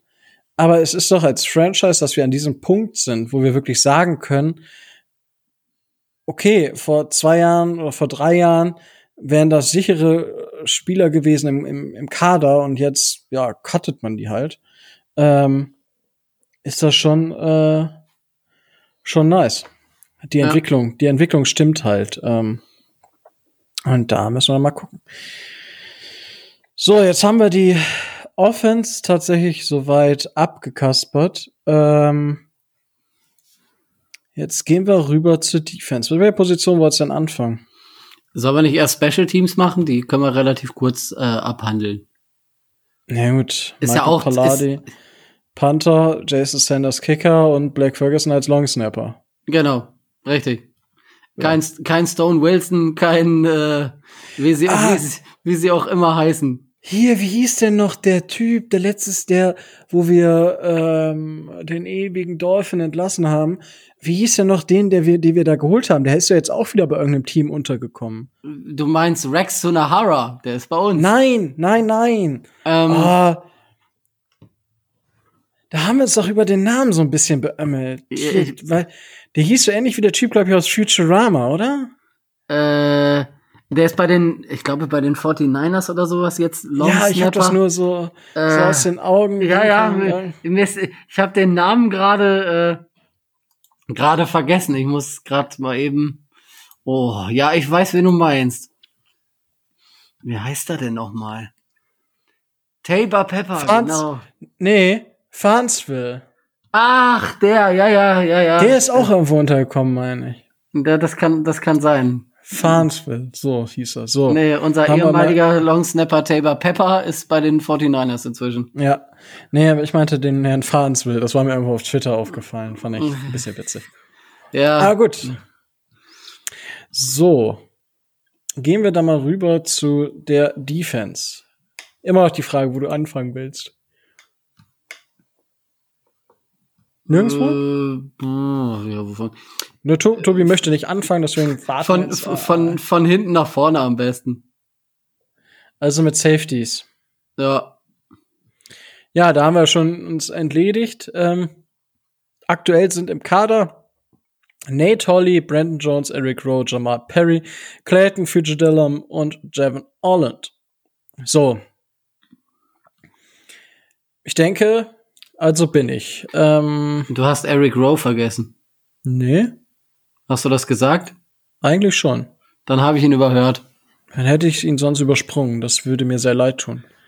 Ja, ähm, ja ich denke, Brent Jones, Eric Rowe und Jevin Holland sind gesetzt. Ist die Frage, ob man äh, Fijidellum für die Special Teams behält oder nicht? Äh, so wie man, so wie man gehört hat, scheinbar schon konnte ich mir bis vor drei Wochen nicht vorstellen. Ich habe jetzt letztens irgendwann mal gelesen, ähm, er würde diese Rolle jetzt einnehmen, weil Kevon Frazier nicht mehr da ist. Aber ähm, ganz ehrlich, wenn man einen reinen Special Teams Guy verpflichten möchte, findet man für knapp 2,5 Millionen äh, Jahresgehalt, die man komplett einsparen würde, sicherlich was günstigeres. Und ich gehe immer noch nicht davon aus, also ich persönlich, dass man Clayton Fajadulem behalten wird, aber scheinbar sieht es ja so aus. Okay, ja, das hatte ich, äh, hatte ich jetzt äh, noch nicht gelesen. Ähm, ja. Aber also ich würde mich, also ich weiß nicht, ob wir mit mehr als drei Safeties in die Saison gehen. Weil ich greife mal kurz vor, wir haben ja Jason McCarthy auch gezeigt und der kann ja auch könnte auf Safety ausweichen. Ja, ich gehe davon aus, dass wir mit, äh, mit maximal Vieren in die Saison gehen. Es würde mich nicht wundern, ähm, wenn wir da noch eine, wenn wir da noch eine positionelle Veränderung sehen und äh, zum Beispiel so ein Spieler wie Eric Rowe, bei dem wir einfach äh, massiv auch an, äh, an Geld einsparen würden. Wenn wir ab Juni cutten 5,5 Millionen und äh, es würde mich nicht wundern, wenn wir da noch eine positionelle Veränderung erfahren. Das heißt, dass wir Eric Rowe cutten und dann ähm, einen günstigeren Ersatz holen. Und wenn man sich das mal überlegt, dass wenn man Fedjedulem und Eric Rowe cuttet äh, ab Juni, dann gewinnt man acht Millionen Cap Space und äh, dafür wirst du schon gut fündig werden. Dafür, dass halt äh, Brandon Jones gezeigt hat, was er kann, äh, dass Javon Holland eine relativ große Rolle in unserer Defense übernehmen soll. Ähm, von daher, es würde mich nicht wundern, wenn da einer noch gehen würde. Mindestens, wenn nicht sogar zwei. Ja, schauen wir einfach mal, wer, ja. wer am Ende da, da übrig bleiben wird. Naja, ähm, wir, haben, wir haben jetzt etwas wenig über Nate Holly geredet, aber naja, ist äh, Camp Buddy und äh, dabei wird es wahrscheinlich auch bleiben. Genauso wie Brian Cole, glaube ich, haben wir auch noch als Safety. Und dann, äh, das sagt dann aber auch schon alles. Ne? Also, die sind fürs Trainingscamp da, mehr nicht. Ja, das schauen wir mal, wie das, wie sich das so verhalten wird. Ähm, war, jetzt kommen wir einfach direkt zu den Cornerbacks, weil das ist die andere Position, an der wir ein paar Spieler haben. ein paar. Ja, ich glaube, es sind zehn, oder? Eins, zwei, drei, vier, fünf, sechs, sieben, acht, neun, zwölf sogar. Ja, Tino Ellis, Javaris Davis, Terrell Bonds, Justin Coleman, Brian Cole, der Zweite, Byron Jones, Nick Needham, Trill Williams, Jadlin Askew, Jason McCourty, Noah Benogany und Xavier Howard. Ja. oh, schauen wir ja. mal, was so. Also, Xavier Howard, Jason McCourty, Noah Igbenogany, Byron Jones, Justin Coleman dürften safe sein. Ja. Das sind fünf. Nick genau. wäre Nummer sechs. Ja. Haben wir dann schon genug? Ich denke, ich denke, dass wir mit nicht mehr als sechs Cornerbacks in die äh, in die Saison starten. Das äh, das einzige, was was vielleicht äh, so einen Spieler wie Jamal Perry retten könnte, wäre die Tatsache, äh, dass wir, ähm, äh, dass wir eben Jason McCourty als flexiblen Spieler ein, äh, einordnen, den wir dann gleichzeitig als vierten Safety und als äh, sechsten Cornerback äh, in den, ins 53er Roster listen, dass er damit reinrutschen kann. Aber alle Spieler, die jetzt so in der zweiten Reihe stehen, ähm, oder eher in der dritten Reihe, so wie Trill Williams, den wir geholt haben, Javaris Davis und äh, Terry Bonds, die können sich zeigen und die müssen zeigen, dass sie besser sind als äh, Jamal Perry oder Nick Needham.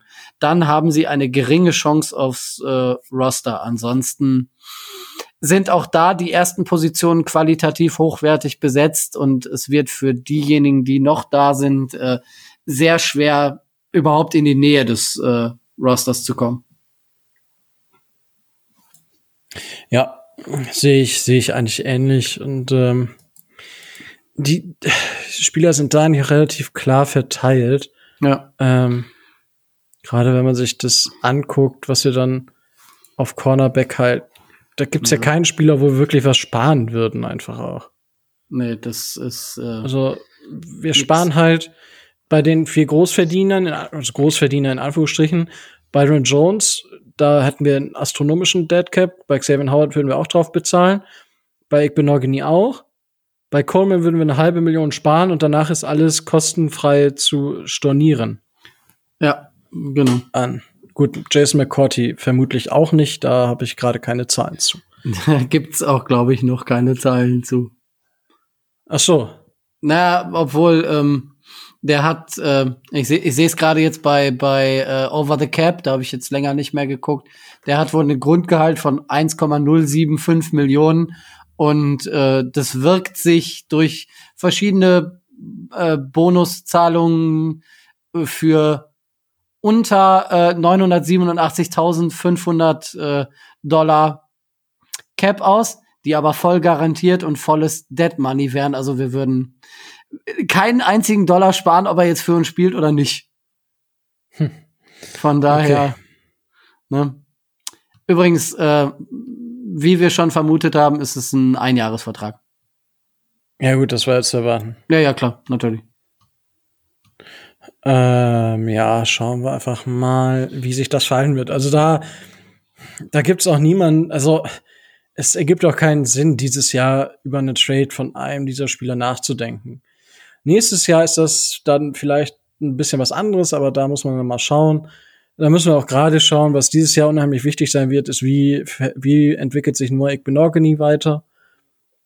Weil das wird die große Frage auf der Cornerback-Position sein, in meinen Augen. Ja, definitiv. Und was man so hört von äh, Jason Alexander, unserem äh, Defensive Backs Coach, äh, hat er in den letzten Wochen massiv vom gemeinsamen Training mit ähm, Xavier Howard und Byron Jones profitiert, aber das ist Preseason Speech. Ich wollte gerade sagen, da können wir gleich zu einer anderen Positionsgruppe kommen. Ja. Und zwar der Interior Defensive Line. Weil das ist ja Jason Strobridge und äh, Jonathan Ledbetter, die sehen auch einmal so stark. ja, genau richtig. Die sind die. Ja, ich äh, gedacht, alles klar. Ja, ja. Die kommen Aber, wie Kai aus der ja, Kiste. Ja. Auf Defensive Interior haben wir nämlich aktuell unter Vertrag Adam Bettler, John Jenkins, Benito Jones, Jonathan Ledbetter, Jason Strobridge, Zach Zieler, Raquan Davis und Christian Wilkins und Jerome Johnson. Ja. Hm. Ich weiß nicht, wie viele wir da mitnehmen. Hm, ich würde sagen vier. Davis, Jenkins, äh, Sila, Wilkins. So gerne ich Benito Jones im College gesehen habe. Was ist mit Butler? Adam Butler? Ja. Ist, äh, ja. Ach ja, richtig. Den, den habe ich ja völlig vergessen. Der ist ja auch ja. noch da. Siehst du, so, so, so macht Tobi übrigens äh, sich immer Platz im Cap Space. Da ist aber so einzelne Spieler, äh, Xavier Howard, oh, den habe ich. Wer, wer ist das überhaupt? Warum ist der nicht in dieser Liste? Hm, das hab, ja verge hab vergessen. Ja, hm. nee, also äh, deswegen, ich finde da also vier, vier Spieler sind für mich halt safe. Davis, Sealer, Wilkins und Butler. Ja, richtig. Ja, den habe ich tatsächlich übersehen. Das ist, äh John Jenkins ja eigentlich auch. Das heißt, die, also ähm, ich, es, ich könnte oder man, man könnte oder die Kaderplaner könnten sich dadurch retten, eben aufgrund der Tatsache, dass sie, äh, dass sie ähm, Christian Wilkins auch als äh, flexiblen Defensive End ein, äh, einsetzen und dass wir dann alle mitnehmen. Aber auch daran sieht man wieder, wie schwierig es sein wird, auf diese 53 zu kommen.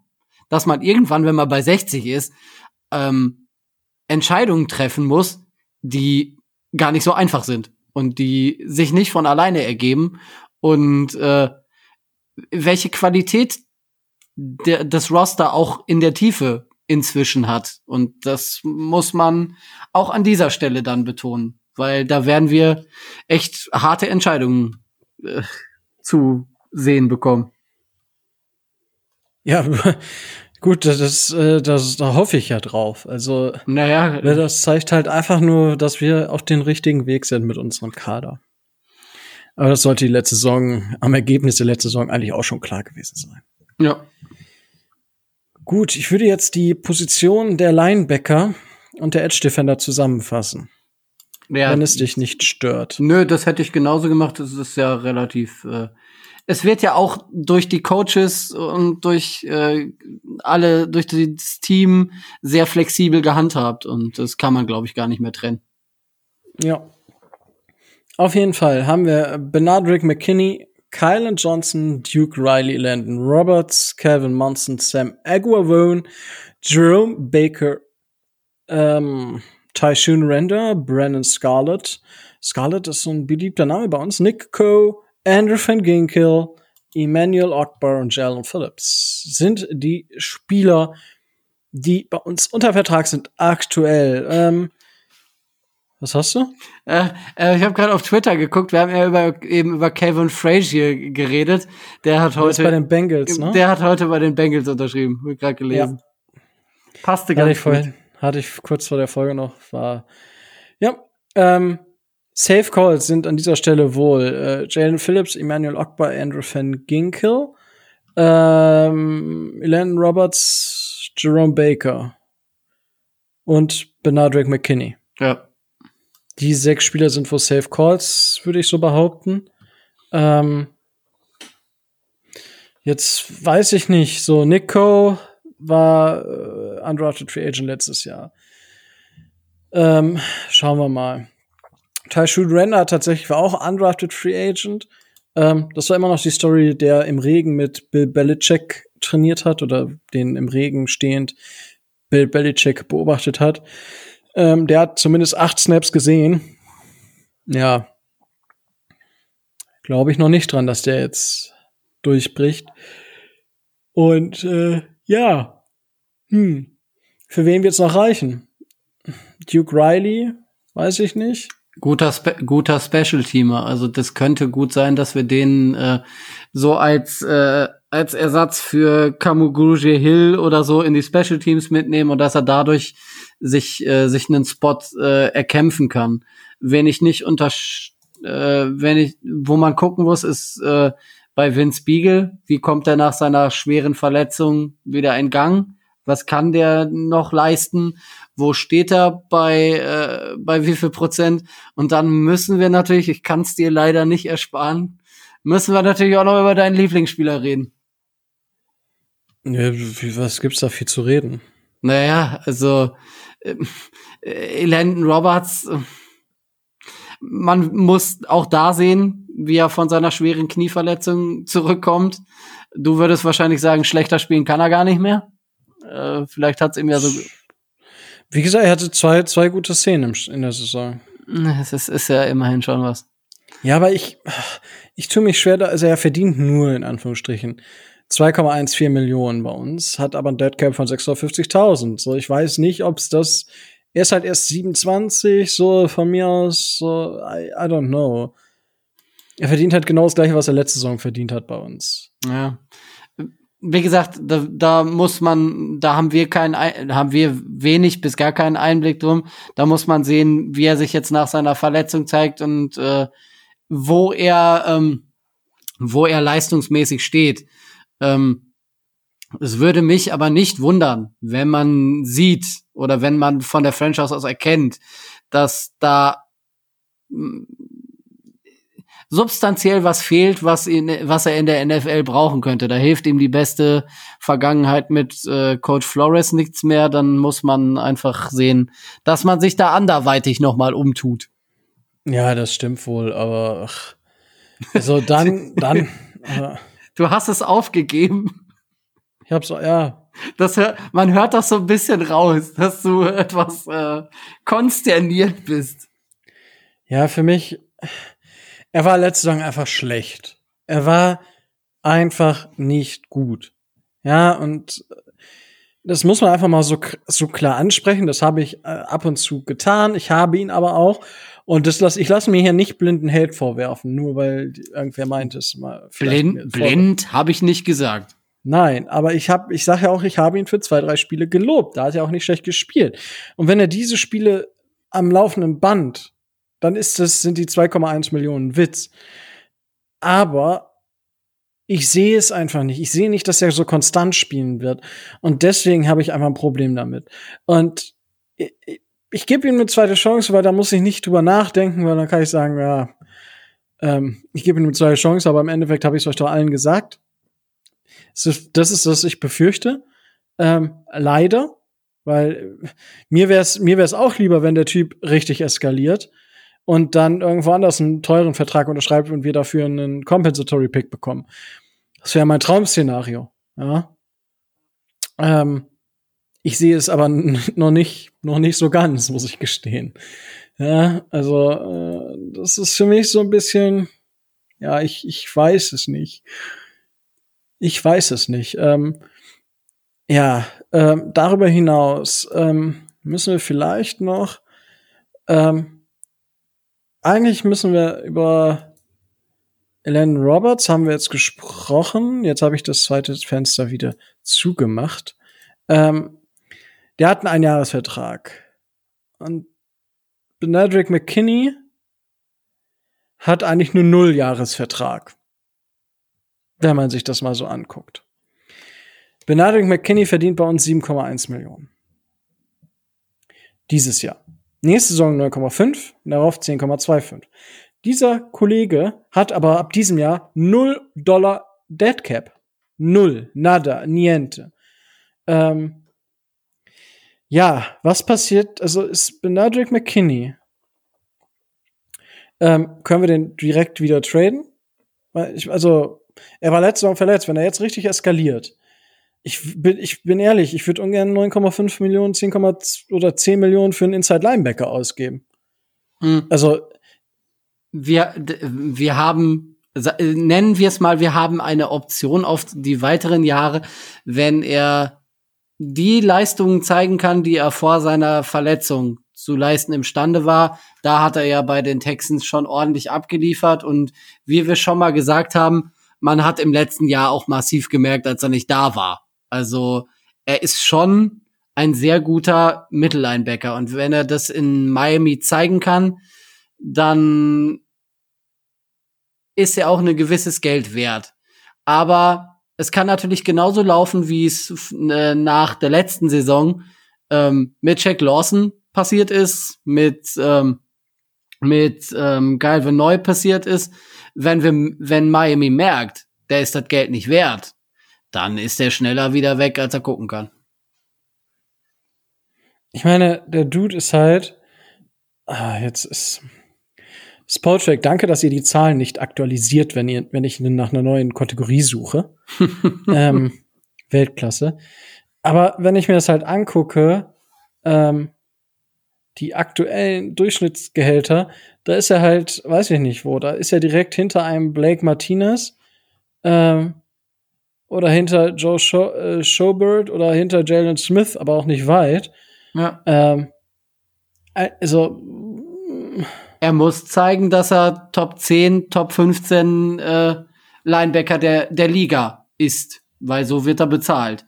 Und wenn er das nicht ist und wenn er das nicht, wenn er dieses Jahr zeigt, dass er das nicht ist, dann äh, wird man sich nach dieser Saison von ihm trennen.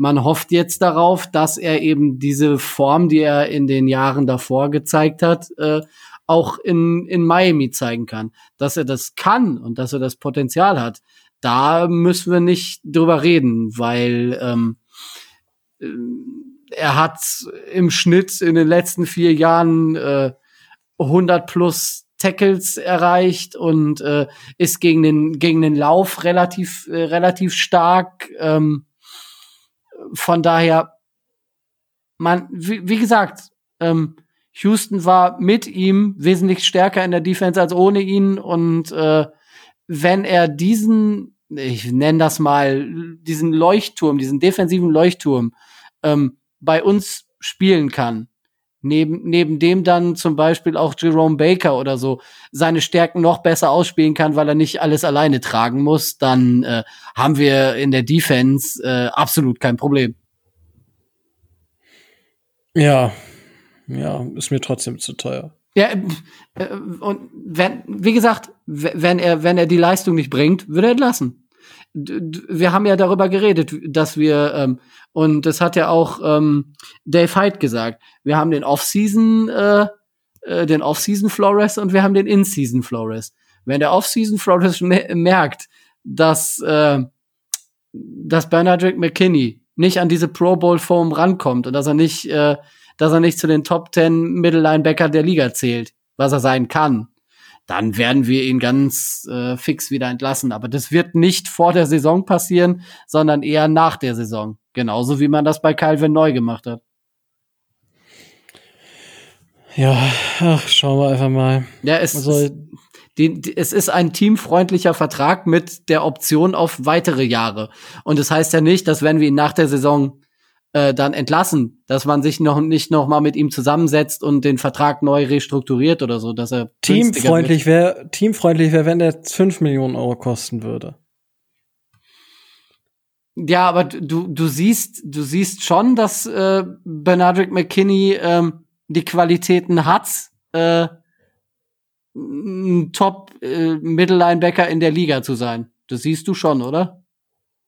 Weil wenn ja. du sagst, wenn du sagst, er ist das nicht, dann ist das Geld äh, so oder so nicht wert. Nee, also ich tue mich schwer. Also, also die Position ist halt einfach mass, also es ist halt eine nicht High-Value-Position. Das, so, das stimmt. kommt für mich dazu. Und das ist halt dann ein Problem. Natürlich kann ich jetzt von Spielern wie Bobby Wagner oder CJ Mosley, der gut bei den Jets halt, ja, ähm, kann ich anfangen zu erzählen, äh, Miles Jack, aber das, da sehe ich auf dem Niveau sehe ich ihn nicht. Die kosten natürlich auch viel, viel mehr. Aber ich sehe ihn auch nicht auf diesem Niveau von Blake Martinez oder vom Joe Schobert. Aktuell. Er kann ja. es vielleicht sein. Naja, das, das ist, das ist halt die Frage, wie du, äh, wie du das, äh, wie du das ein, äh, wie du das einschätzt. Ähm, wenn du, wenn du dir zum Beispiel, äh, wenn du dir zum Beispiel anguckst, äh, Jordan Hicks kriegt bei den Cardinals so um die sechs Millionen, äh, Roquan Smith äh, liegt auch so bei, bei, bei um die sechs zu, äh, von Black Martinez äh, hast, hast du gesprochen. Der, er muss zeigen, dass er besser ist als die. Ansonsten äh, trennt man sich wieder von ihm. Das ist, äh, das ist halt so. Klar ist das teuer, ne? Aber man hat sich ja bewusst auch äh, für ihn in diesem Trade-Paket entschieden und ähm, er muss jetzt zeigen, dass es wert ist. Die Chance bekommt er und dann wird man sehen. Ja, man wollte ihn ja tatsächlich damals schon in dem Tencel Trade haben. Ja, genau. Es ist ja jetzt nicht so, dass, äh, dass man sich nicht darüber im Klaren ist, wen man sich daran holt oder welche Qualitäten er hat oder so. Das ist ja, das ist ja kein Geheimnis. Die Frage ist nur, kann er das in dem System, was Brian Flores vorhat zu spielen? Kann er diese Stärken umsetzen? Wie sehr belastet ihn seine Verletzung, die er hatte? Ähm, kommt er wieder auf 100 Prozent. Wenn, wenn wir das alles mit Ja beantworten können, dann ist er das Geld wert. Und wenn wir das nicht mit Ja beantworten können, wir können es ja frühestens bei der Hälfte oder drei Viertel der Saison dann wirklich äh, valide einschätzen, ob es wert ist oder nicht. Und dann wird man, wie gesagt, er wird das Schicksal von Kyle neu teilen oder er wird unser neuer äh, Anker in der, in der Defensive werden. Eine andere Möglichkeit gibt's nicht. Das wird man sehen. Okay. Dein, dein Wort in Gottes Ohren, oder wie heißt es so schön, ne? Ja, das ist, das ist eine ganz einfache äh, sportliche Business-Entscheidung. Man gibt ihm jetzt diesen Vertrag mit der Option, nach der Saison zu sagen, okay, gut und schön, aber das Geld, was du, was du dann verdienen würdest, bist du nicht wert. Tschüss, Punkt, aus, Ende, fertig.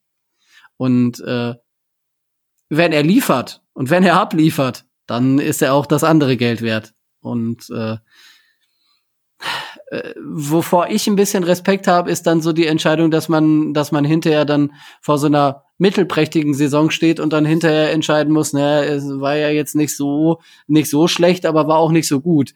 Da finde ich es dann gut, dass, dass das, ähm, dass die Grenze, die allein durch, die, durch den Cap-Hit im nächsten Jahr gesetzt wird, durch diese neun Millionen, die er da verdienen würde, er muss schon viel zeigen, damit er das, damit er den Wert erreichen kann.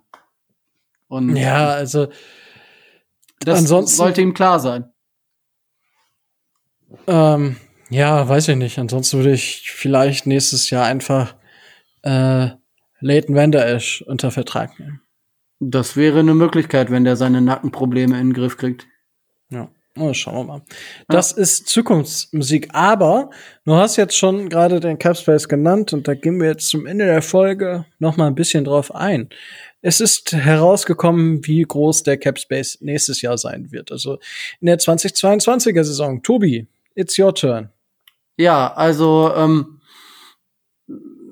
die NFL hat sich mit der Spielergewerkschaft ähm, zusammengesetzt. Die haben sich unterhalten im gleichen im gleichen Atemzug, in dem sie diese Roster äh, äh, Roster Cuts beschlossen haben, haben sie auch ähm, die Salary Cap von 2022 in der Art festgelegt, dass sie ähm, dass sie ähm, das, das Cap Ceiling auf 208,2 äh, Millionen äh, festgelegt haben, so dass man ungefähr schon mal eine, einen ersten Ansatzpunkt hat, wo es mit dem Cap Space ähm, in den nächsten Jahren hin oder äh, erstmal im nächsten Jahr hingeht und dass die Franchises jetzt eine relative Sicherheit haben, ähm, wie sie dann auch ihre Ausgaben in den nächsten Jahren so ähm, sich entwickeln können. Für die Dolphins heißt das zum Beispiel, habe ich gelesen, dass sie effektiv im 2022 äh, jetzt schon mit den Verträgen, die sie jetzt äh, laufen haben, noch einen Cap Space von 66 Millionen Dollar knapp haben. Also das heißt, es ist schon nicht wenig. Da lässt sich auch noch ein bisschen was äh, mit reparieren in Anführungszeichen und auch noch ein bisschen was mit anfangen. Wenn man sich jetzt überlegt, dass der Cap Space in diesem Jahr ähm, bei 182,5 Millionen liegt, sieht man aber auch, wie stark dieser Anstieg äh, von 2021 auf 2022 dann tatsächlich ist. Man hatte es ja schon angenommen, dass es da einen relativ äh, hohen Sprung geben würde und nicht so diese knapp 10 Millionen Cap Space mehr im Jahr, die es so in den letzten Jahren war, bis auf den Rückgang vor dieser Saison. Ähm, aber man sieht schon, ähm, dass da deutlich mehr Geld wieder im, äh, im Umlauf sein wird. Ähm, laut Over the Cap sind die Dolphins übrigens, was das Cap Space angeht, ähm, im Vergleich auf Rang 4. Auf Rang 1 mit dem meisten Cap Space sind die Colts, die noch 83. Wie, wie jedes Jahr irgendwie seit den letzten zehn Jahren. Ja, das Problem bei den Colts ist aber, die haben dieses Cap-Spending, was sie jetzt schon haben, diese 125 Millionen, äh, auf 37 Spieler verteilt. Die Miami Dolphins haben für das haben für 15 Millionen weniger, aber 17 Spieler mehr unter Vertrag. Die Rookies schon mal, die Rookies noch abgezogen. Das heißt, das effektive Cap Space der der der äh, Coles ist niedriger, das effektive Cap Space der Dolphins wird wahrscheinlich sogar noch höher sein. Und ähm, gerade auch mit allen anderen Mannschaften, die so da gerade mit uns auf einer Linie sind, das sind die sind die Jets, die haben zum Beispiel 49 Spieler unter Vertrag, haben eine Million knapp äh, derzeit Cap Space mehr als wir, also sogar nur eine halbe Million. Ähm, die Steelers liegen bei 78 Millionen, haben aber zehn Spieler weniger unter Vertrag als wir. Also man sieht schon, dass das, was die Dolphins oder wie die Dolphins jetzt in diesem Jahr gearbeitet haben, sich positiv auf das nächste Jahr auswirken kann und man vor der nächsten Saison in der Lage sein wird, wenn man einen Angriff auf was auch immer starten möchte, da auch noch mal ordentlich was äh, loszulegen, weil von den, von den Mannschaften, von denen man vermeintlich sagt, dass sie in den nächsten zwei, drei Jahren in so einem Titelfenster sind, ähm, ist bis auf die Coles da weit und breit keiner, der so viel äh, Cap Space hätte, wie es die Dolphins haben. Also wir sind da schon auf einem guten Weg. Ja, aber ist das, also ich meine ganz im Ernst, gucken wir uns doch mal die Free Agents aus der letzten, aus den letzten Jahren, die wir bezahlt haben. Die sind das Spiel, also ja, fast alle weg. Naja, klar, wir, wir reden von der, wir reden jetzt hier von der Theorie, ne? Also das, das ist noch kein, Geld ist noch äh, oder Cap Space ist noch kein, keine Garantie für irgendwas. Also man muss schon die muss schon die richtigen Leute holen, aber die Voraussetzungen sind nicht die schlechtesten bei den Dolphins. Ja, ich sag mal, man könnte, wenn irgendwas schief geht, immer noch einen guten Cornerback holen oder ähm, die Line verstärken, so wie es zum Beispiel die Kansas City Chiefs gemacht haben oder die Chargers. Ja, genau. Nur so als Beispiel. Ähm, je nachdem, wie, ist ja dann auch fraglich, wie gut äh, die San Francisco 49ers tatsächlich spielen in den nächsten beiden Jahren. Ähm, ja, das stimmt allerdings. Vor allem, also das ist ja das eine für den First Round Pick nächstes Jahr. Das andere ist natürlich auch, dass wir 2023 wieder zwei First Round Picks haben. Ähm, also da ist, wir, wir sind in einer so, also tollen, entspannten Position eigentlich, wo ich sage, okay, selbst wenn wir jetzt abschmieren, wäre ich sauer und enttäuscht und natürlich auch wütend. Aber es ist nicht so, dass ich sage, boah, ich stehe vor dem Nichts, sondern es gibt eigentlich genug talentierte Spieler in diesem Kader, die äh, gut sind, um mehr zu erreichen.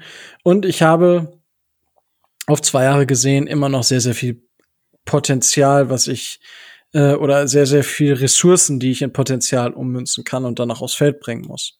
Ja. ja und das, ich denke, das ist tatsächlich ein sehr, sehr guter Ansatz. Ähm, ja, wir haben so ein bisschen noch darüber gesprochen, über Trade-Kandidaten in der Offense, in der Defense. Sehe ich tatsächlich so keine direkten Trade-Kandidaten, weil wir einfach die Spieler, die wir da haben, auch brauchen. Ähm, also, wie gesagt, das Einzige hätte ich in der Secondary gesagt, aber da gibt's keinen, wo sich das finanziell lohnt. Das ist dann halt, und das kauft uns, das kauft uns keiner ab. Ja. Und dementsprechend. Nee. Die, äh, die Frage, die man sich, die man sich ja jetzt äh, noch stellen könnte, ähm, und die sicherlich auch an der einen oder anderen Stelle schon kam, brauchen wir noch irgendwo Ergänzung, gerade was die Defense angeht. Und da kommen wir ja in dieser Woche an den Gerüchten um äh, Melvin Ingram nicht vorbei. Er war, Richtig. er war ja zwei Tage oder mindestens zwei Tage in Miami, hat schon mit Xavier Howard zusammen äh, medienwirksam trainiert äh, und äh, es soll da ja gewisse Annäherungen gegeben haben. Ist dann jetzt natürlich die Frage, wie die, wie die ausgesehen haben könnten. Also seine, während er mit Xavier Howard Spaß hatte und äh, trainieren waren, hat sich wohl sein Beraterteam äh, mit Brandon Shaw und Chris Greer getroffen und die, äh, und die beiden Lager haben sich äh, da mal ergebnisoffen unterhalten und ähm, naja, man wird sehen oder laut Brian Flores, der das in der Pressekonferenz, glaube gestern auch angesprochen hat, wird man sehen, wo es hingeht und ob es da zu einem äh, zu einem Signing kommt, dass wir auf Edge einen Spieler gebrauchen könnten, neben äh, Ogba und eventuell Phillips äh, dürfte relativ klar sein. Die Frage ist, welche Rolle soll der Spieler einnehmen und welche Rolle will der Spieler vielleicht einnehmen, gerade auch was so das, äh, das Finanzielle angeht. Und da sind wir bei dem massiven Problem oder bei dem massiven Stirnrunzeln, äh, was ich zum Beispiel bei Melvin Ingram, äh, Melvin Ingram habe. Der Mann ist jetzt inzwischen ähm, 32 Jahre alt, frisch Geburtstag gehabt Ende April und kommt gerade aus einem Vertrag ähm, mit den äh, mit den Chargers, den er vor den er 2017 abgeschlossen hat. Vier Jahre, 64 Millionen, 16 Millionen ähm, im Durchschnitt 34 garantiert und ähm, naja, also einen Cap-Hit, ich äh, kann das ja mal vorlesen, von 2017 bis 2020, 14,8, 13,8, 19,6 und 16,6 Millionen ähm, an Cap-Hit da sind wir natürlich äh, meilenweit davon entfernt, dass wir das bezahlen würden. Ähm, die Frage ist, wie weit kommt er uns entgegen und wie weit sind wir bereit, auf ihn zuzugehen? Und äh, wenn man sich das überlegt, wo, worüber man da redet, dann reden wir über einen potenziell sehr starken äh, Edge Rusher, der, der den Dolphins im Jahr so zwischen sechs bis acht äh, Sacks plus äh, 10 bis 15 äh, Quarterback-Hits und 30 bis 40 äh, äh, normale Tackles vers versprechen kann, wenn er von seiner Verletzung her, die er im letzten Jahr erlitten hat, ähm, sich wieder erholt hat. Und da muss man sich die Frage stellen, wie viel ist das wert? Was man machen kann, um das einzuschätzen, und das habe ich äh, in meinem letzten Nachtdienst äh, mir dann mal angeguckt. Man kann sich die Signings der diesjährigen äh, Free Agency angucken, die ungefähr vergleichbar mit der eines ähm, Melvin Ingram wären. Und da sprechen wir dann von Spielern wie äh, Carlos Dunlap äh, von den Seahawks und äh, zum Beispiel auf der anderen Seite ähm, Brandon Graham von den Eagles. Äh, beide haben nun bei der Franchise äh, geresigned, äh, bei der sie auch vorher schon unter Vertrag standen. Das muss man immer beachten. Man muss, äh, man muss auch sehen, einen mehrjährigen Vertrag wird äh, Melvin Ingram nicht haben wollen, aber auch nicht bekommen von den äh, von den Dolphins. Wir haben eben am Beispiel von äh, McKinney ja schon erklärt, äh, besser wäre zum Beispiel ein, ein Zwei-Jahres-Vertrag entweder oder ein Ein-Jahres-Vertrag ohne Dead Cap.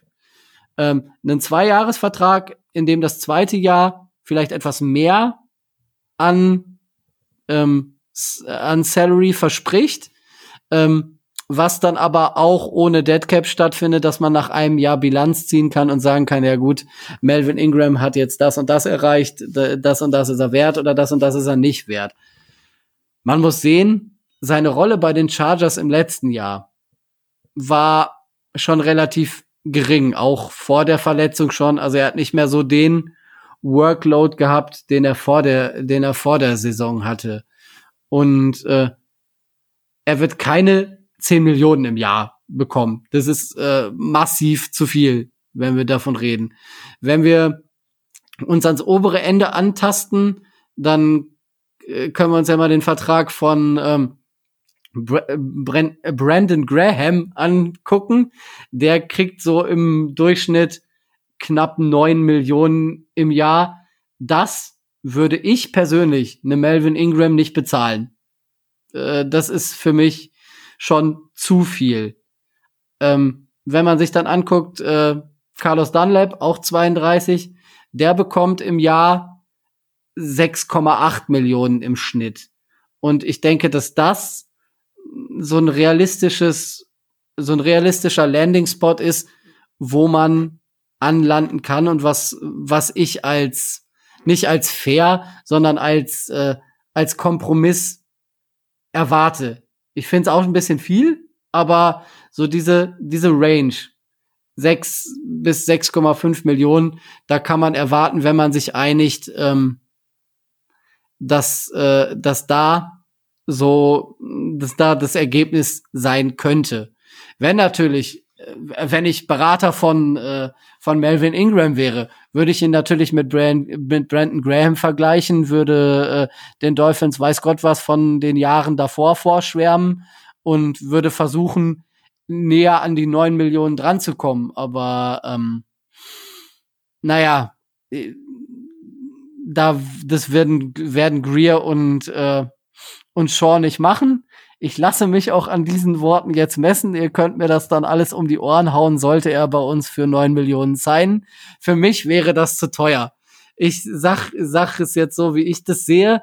Wenn der für mehr als äh, sieben Millionen pro Jahr bei uns untersch äh, unterschreibt, ist der massiv zu teuer. Und selbst wenn er für sechs Millionen unterschreibt, dann muss er schon einiges zeigen. Also das ist so für mich die, die oberste Grenze, wo ich sage, das wäre noch akzeptabel. Gerade so. Ist auch noch sehr teuer, aber äh, naja, wenn man sich überlegt, äh, einen Jadavian Clowney und der äh, ist ja nun mal von der von der Produktivität und von dem vom Alter her noch mal ganz bei einer ganz anderen Nummer.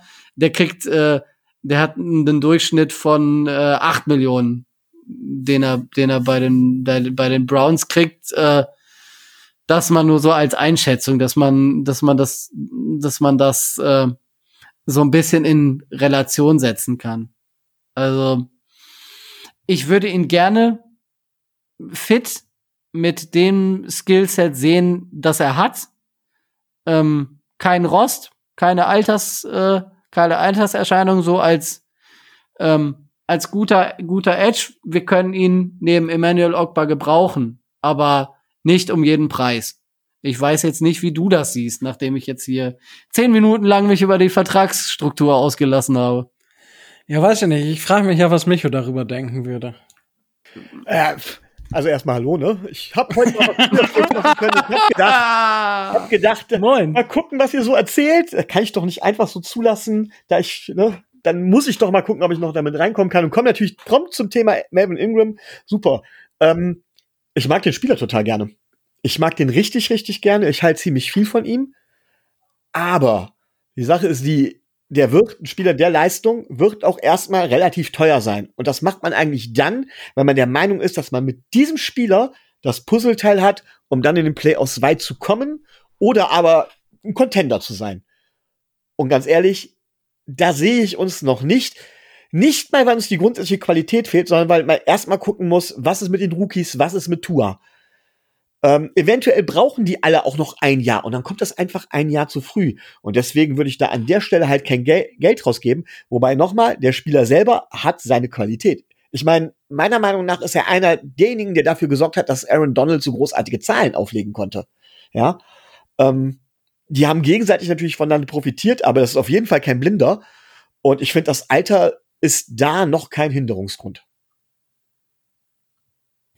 Ja, ähm, ich bin, ich bin da noch nicht so überzeugt, weil ich, ich, ich weiß nicht, welche Position er genau bei uns ausfüllen soll. Also für mich, also für mich kann er zum Beispiel so eine Position ausfüllen, vielleicht einen 3-4 Outside End, also halt 3-4 Defensive End.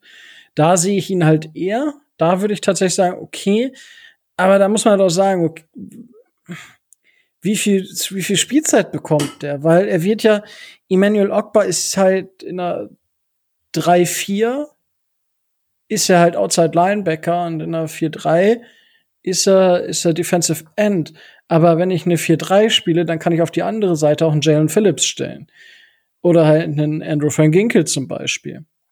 Und das sind so die Sachen, die äh, ich, ich ja, er ist, er ist kein schlechter, aber ich würde ihm halt eigentlich noch viel weniger bezahlen wollen als du, Tobi, weil ich einfach den, ich, ich sehe nicht, wie er bei uns auf große Nummern kommen soll, weil ich glaube einfach, dass seine Spielzeit bei uns auch ein bisschen begrenzter sein wird. Ich weiß nicht, wie, wie ihr das seht, aber das ist für mich so das, das größte Hindernis, warum ich sage, ich bin da ein bisschen vorsichtig.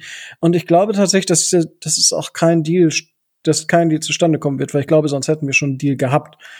Wahrscheinlich in zehn Minuten heißt es, wir haben Melvin Ingram gesigned. Aber ja, ich weiß nicht, Tobi, wie, wie siehst du die, diese, die Situation da, um den genauen Spiel Einsatz von Melvin Ingram? Ja, wie gesagt, das, das ist halt, das ist halt die große Frage. Ne? Also ich meine, er hatte ähm, sein, seine, seine Starting-Qualitäten hat er, hat er auch bei den äh, bei den äh, Chargers dann gerade im letzten Jahr nicht mehr gehabt, dann war er, war er äh, länger verletzt.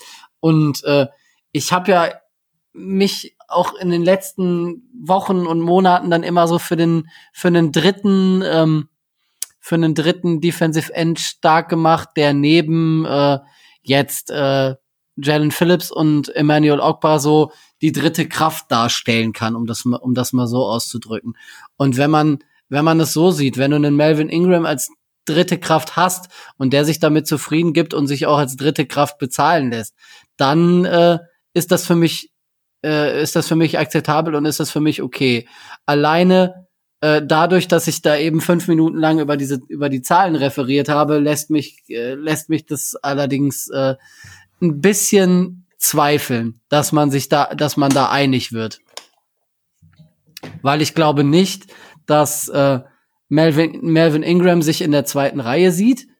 Ähm, sondern eher in der ersten. Ich glaube aber auch nicht, dass äh, Greer und Brandon Shaw als äh, Roster-Manager ihm so viel bezahlen würden, wie er, wie sie einem bezahlen würden, der in der ersten Reihe der der Edge Defender spielen würde. Also ich denke, dass es da ein Missverhältnis gibt und ob man sich da dann zusammenfindet, sehe ich persönlich fraglich. Okay, Micho, wie, wie siehst ja. du diese ganze Position? Ich wollte das nur noch mal ganz klar sagen. Ich bin jetzt nicht dafür, dass man Melvin Ingram signed, ne? Nicht falsch verstehen. Ähm, ich gebe zum Beispiel Rico da vollkommen recht, indem man ganz klar sagt, ja, äh, er steht hinter vielen Spielern. Er macht vielleicht, er ist vielleicht besser als AVG. Sorry, ja. Da ist er vielleicht besser. Aber ist der Unterschied zwischen ihm und Andrew Van Ginkel ist der so groß, dass sich das lohnt, dafür dementsprechend Capspace aufzugeben? Und das glaube ich halt eben nicht. Es ist halt eben nicht dieser kleine Sprung, der uns da an der Stelle fehlt und so extrem viel weiterbringt. Nicht das letzte Puzzlestück. Deswegen bin ich auch dagegen, ihn zu sein. Ich sage nur halt nicht, dass er schlecht ist. Das meinte ich damit vor allen Dingen. Ne? Naja, also die, die Qualität habe ich ja auch gar nicht, gar nicht so abgesprochen, aber ich sehe halt den Mehrwert bei uns einfach nicht in dem Maße. Und äh, also die Frage ist halt, äh, wenn du ähm, Jetzt äh, AVG mit Melvin Ingram, das kannst du halt auch nicht vergleichen, ne? Also in meiner Meinung. Weil es sind ja zwei andere, äh, Melvin Ingram ist ja eher der Liner, während äh, AVG ja eher ein Outside Linebacker ist, wenn du das so vergleichen würdest. Die, die Frage ist halt, kann Melvin Ingram vielleicht auch tatsächlich Inside spielen als, äh, als Defensive Tackle? Nicht als Two-Gapper, sondern wirklich tatsächlich an der Seite von Christian Wilkins oder halt eben äh, Raquan Davis, könnte er da spielen und denen zu einer besseren Production verhelfen. Weil das wäre was, was eventuell noch Sinn machen würde. Aber nochmal, ähm, die Frage ist halt einfach, macht, macht das bisschen, das ist, das ist einfach nicht so viel wert, wie man ihm zahlen müsste dafür. Ja, genau, das ist die große Frage, ne? Und ich meine, das hast du jetzt eben nicht mitbekommen. Wir haben ja eben über die Probleme bei Defensive Tackle und Defensive End schon gesprochen. Ne, da haben wir dann John Jenkins und Adam Butler als Defensive Tackle Nummer drei und vier sitzen. Und wenn du, äh, wenn du dann äh, einen Melvin Ingram da hinsetzt, dann äh, musst du ja einen von den anderen beiden dann auch wieder gehen lassen und äh, äh, ob das nötig ist und ob das, wie du schon sagst, Micho, ob das das, äh, das Puzzleteil ist, was dann zu wesentlich mehr verhilft, da sehe ich auch äh, fraglich. Also wenn wir den signen, dann denke ich, wird er äh, wird er in erster Linie ähm, als äh, als Defensive End geholt werden. Ja, denke ich auch. Also man muss halt wirklich gucken. Also er war halt ja. Schauen wir einfach mal. Also wie gesagt, ich glaube nicht, dass er kommt. Ähm, und dann müssen wir einfach Müssen einfach sehen, ähm, was draus wird. Gibt es da noch andere Spieler, wo ihr sagt, auf, der, auf dem Free Agent Market, ähm, die wir unbedingt oder die ihr gerne bei uns sehen würdet, Tobi? Uh, das ist eine gute Frage. Also es, es, es werden ja immer mal wieder ähm, es werden ja immer mal wieder die äh, die diversen Running Backs in den Raum geworfen. Das äh, das sehe ich aber nicht ich fänd's, fänd's nett, äh, wenn man, äh, wenn man Quan Alexander irgendwie holen könnte, aber äh, allein das sehe ich als nicht so sonderlich äh, realistisch an. Ähm, und ansonsten ist jetzt keiner, wo, wo ich sage, äh, den, den bräuchten wir jetzt unbedingt oder den müssen wir haben, damit wir weiß Gott wie was wo äh, wo stärker werden oder so. Ich, ich sehe es sehe es einfach nicht. Äh, auch, so, auch, so ein, auch so ein Spieler wie, äh, wie Morgan Moses, Right Tackle, äh, ehemals Washington Football Team oder sowas. Äh,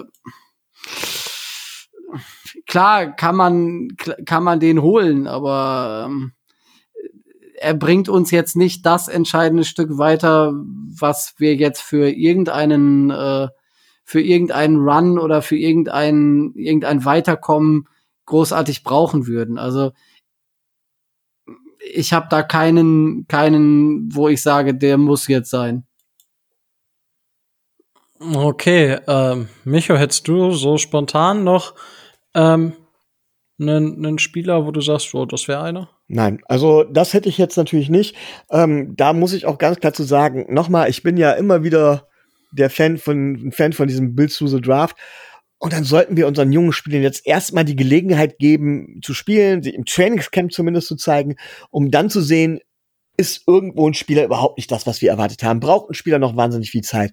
Und dann können wir immer noch gucken, was gibt's auf dem Markt, wo können wir zuschlagen. Ähm, Im Sinne der Langfristigkeit wäre ich sogar eher dafür, ähm, potenziell Spieler mit Potenzial zu holen, die woanders gecuttet worden sind, um die zu testen. Ähm, weil, wie gesagt, ich sehe uns dieses Jahr noch nicht als wirklichen Contender, weil davon halt eben zu viel von Tour abhängt. Und da muss man dann dementsprechend äh, erstmal, ja, die Kirche im Dorf lassen, langsam machen und nicht vielleicht alles direkt rauspulvern. Ja, aber Tour ist doch hier äh, Next Level Shit jetzt. Das ist krass. Ich habe nämlich ähm, äh, kurz noch, weil ich mich so ein bisschen mit dem Status 2019 zu 2021 beschäftigt habe. Und wir haben es, also wenn ich das runterbreche, ähm, haben wir 2018 zwei Starter, 2019 drei, 2020 kommt drauf an, fünf bis, also ich sage mal 5,5 Starter und 2021 vier Starter gedraftet. Ähm, es macht tatsächlich 16 Starter plus Sanders und Ferguson. Äh, das ist schon krass. Und 2016 und 2015 haben wir Parker beziehungsweise Xavier Howard gedraftet. Das heißt, aktuell könnten es bis zu äh, sind es 16 Starter, die wir, die wir äh, gedraftet haben. Und äh, das finde ich schon beeindruckend eigentlich, wenn man sich das, wenn man sich das mal so anguckt. Ja, also welche Spieler, jetzt kommt natürlich die Frage, welche Spieler haben wir nicht selber gedraftet? Das ist einmal Matt Skura, der, der Center, Will Fuller, Wide Receiver. Das sind tatsächlich die einzigen beiden, die wir als, die ich so als Starting-Spieler jetzt ansehe. Ähm, weil auf Titan ist es egal, ob Jaziki oder Smythe spielt, ähm, oder halt Hunt. Ähm, alles selber gedraftet. Und in der Defense kommt so ein bisschen drauf an. Der Brandon äh, äh, Benadrick McKinney ist natürlich nicht selber gedraftet und Emmanuel Ogbar. Und dann ist halt die Frage, wenn wir sonst was so aufstellen. Mhm, aber das muss auch mal gesagt sein. Ne? Da sind wir tatsächlich meiner Meinung nach auch auf einem guten Weg und haben, was die Starting-Position und die ich auch finde, nicht schlecht, also nicht wirklich schlecht besetzt sind bisher. Also ich sehe uns durchaus in der Möglichkeit, die letzte Saison auch zu wiederholen oder vielleicht sogar ein Spiel mehr zu gewinnen. Ja, das halte ich bei weitem nicht für unmöglich. Ähm, und das mit wirklich sehr vielen Spielern, die man selbst gedraftet hatte, finde ich schon sehr beeindruckend. Finde ich sehr, sehr gut. Und das ist das, warum auch die Buccaneers zum Beispiel jetzt in den letzten Jahren da sind, wo sie jetzt gelandet sind. Unter anderem. Das soll nochmal die These von dir, Micho, oder die, die den Ausgangspunkt unterstützen. Den einzelnen Spieler, den ich halt nochmal ganz cool finde, wäre mal Likoka. Einfach weil, weil er jung ist, er ist 25. Ähm, Problem ist halt, dass er äh, nicht wirklich irgendwie äh, Eric Rowe ersetzen könnte. Ich glaube nicht, dass das spielerisch passen würde. Dementsprechend habe ich aktuell tatsächlich auch keinen Spieler, weil ihr habt es so ein bisschen mitbekommen, als wir jetzt so durch die Folge durchgegangen sind, jede einzelne Position euch die Spieler mal gesagt haben. Es fällt mir aktuell schon schwer, glaube ich, einen guten drei oder einen jetzt, wenn ich jetzt Spieler runtercutten müsste, jetzt auf 53 zu kommen, wird mir ultimativ schwer fallen und äh, deswegen würde ich mich aktuell tatsächlich auch mit dem eigenen Kader beschäftigen, aber ich denke tatsächlich, dass wir kurz vor der Saison noch mal auf dieses Thema genau zu sprechen kommen, wen wir denn dann noch holen würden ähm, oder wen wir ähm, ja, wen wir dann cutten noch oder traden sogar, weil das ist tatsächlich Micho.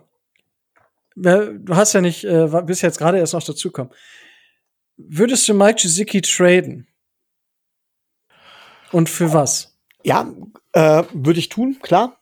Ähm, ihr wisst ja, dass ich kein großer Mike Gesicki-Fan bin, aber tatsächlich kommt es auf das Angebot an. Ähm, wenn ich sage, von wegen Mike Gesicki ist nicht äh, der, ja, wie soll ich das beschreiben, der, der All-Around-Tight End, der Tight End, der wirklich weiter heißt es ja nicht, dass, ähm, dass, der, dass er ein schlechter Spieler ist. Ich, ich, hab, ich, habe es, ich habe es auch schon genau so gesagt vorhin. Also, okay. weil ich habe ich hab, ich hab heute den Mike Gesicki Rand losgelassen, weil ich gesagt habe, okay, ähm, Mike Gesicki ist halt ein guter Receiving Tight End. Ähm, das nur jetzt kurz das Big Slot, was, was, was, was äh, Jan gesagt hat, Jan Bergwert. Richtig. Das fand ich eine Und sehr, sehr nette Beschreibung. Als Big Slot hat er tatsächlich seinen Wert. Ähm, einen Second Rounder wird man für ihn dann dementsprechend wahrscheinlich nicht kriegen. Man würde einen Third Rounder kriegen. Das hängt aber tatsächlich davon ab, zu welchem Team er geht, weil es müsste meiner Meinung nach trotzdem ein hoher Third Rounder sein. Ansonsten könnte man ihn auch noch die eine Saison behalten. okay. Ja, das, äh, ja. Ich hatte, ich war aus, ich war bei, glaube ich, dritt, viert Runde eher. Tobi war bei späte zweite, Anfang dritte Runde. Ähm, ja. ja. Wir, wir haben uns dann, wir haben uns dann auf einen Cut von äh, Durham Smithy äh, mehr oder weniger mit äh, Zähneknirschen geeinigt, weil wir nicht davon ausgehen, dass Miami mit fünf Titans in die Saison geht. Ja. Das äh, war am Ende das Bau. Telefon. Yay! so. Äh, es ist äh, wieder Carsten Spengemann. also, natürlich. Ne, schon wieder. Ja, das wird. natürlich, wer sollte es sonst sein? Also, wer ruft sonst an, während wir aufnehmen? Vor allem, Carsten könnte halt auch einfach sagen, hey, Jungs, ihr habt mal gefragt, ich wäre jetzt gern bei eurem Podcast dabei. Ja. Ähm, der, Carsten, wir wissen ja, dass du uns. Ja, Entschuldigung, es war nicht äh, Carsten.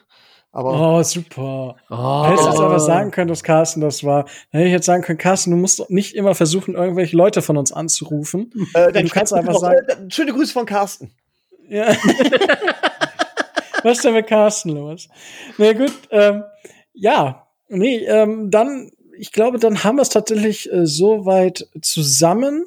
Ähm, und äh, ansonsten, ja, wie gesagt, ihr könnt uns auf allen Social Media Kanälen soweit erreichen, ähm, unter unseren Einzelpersonen oder auch unter Dolphins Drive, da auf Twitter zumindest. Ansonsten, wenn ihr Fragen, Wünsche, Anregungen habt, gerne zu uns. Wenn ihr uns unterstützen möchtet, ähm, dann könnt ihr das zum Beispiel auf Patreon tun. Ja, eine Subscription, eine Subskribierung, ein Abonnement, wie man es auch eine, immer nennen möchte. Ja, eine Unterstützung ist schon ab 2,50 Euro äh, im Monat tatsächlich möglich. Das ist ähm, ja weniger als ein das ist weniger als die, das ist die Hälfte von einem großen Cappuccino, ja. Und ähm, ja, ihr müsst dann auch nicht bis ans Ende eurer Tage uns abonniert haben. Ja, also das, man kann auch sagen, zwei Monate kann ich jetzt, weil ich habe im Lotto gewonnen, aber danach nicht mehr. Ist vollkommen in Ordnung. Vollkommen. Wir freuen uns über jeden, der uns unterstützt. Wir freuen uns aber auch über jeden, der uns unterstützt, ähm, indem er unseren Podcast alleine nur abonniert hat, indem er auf Daumen hoch bei YouTube drückt, indem er vielleicht mal eine positive Bewertung auf Apple Podcast schreibt. Ähm, ja, das wäre auch cool, da freuen wir uns auch sehr drüber. Ansonsten einfach überall abonnieren, wo es Podcasts gibt.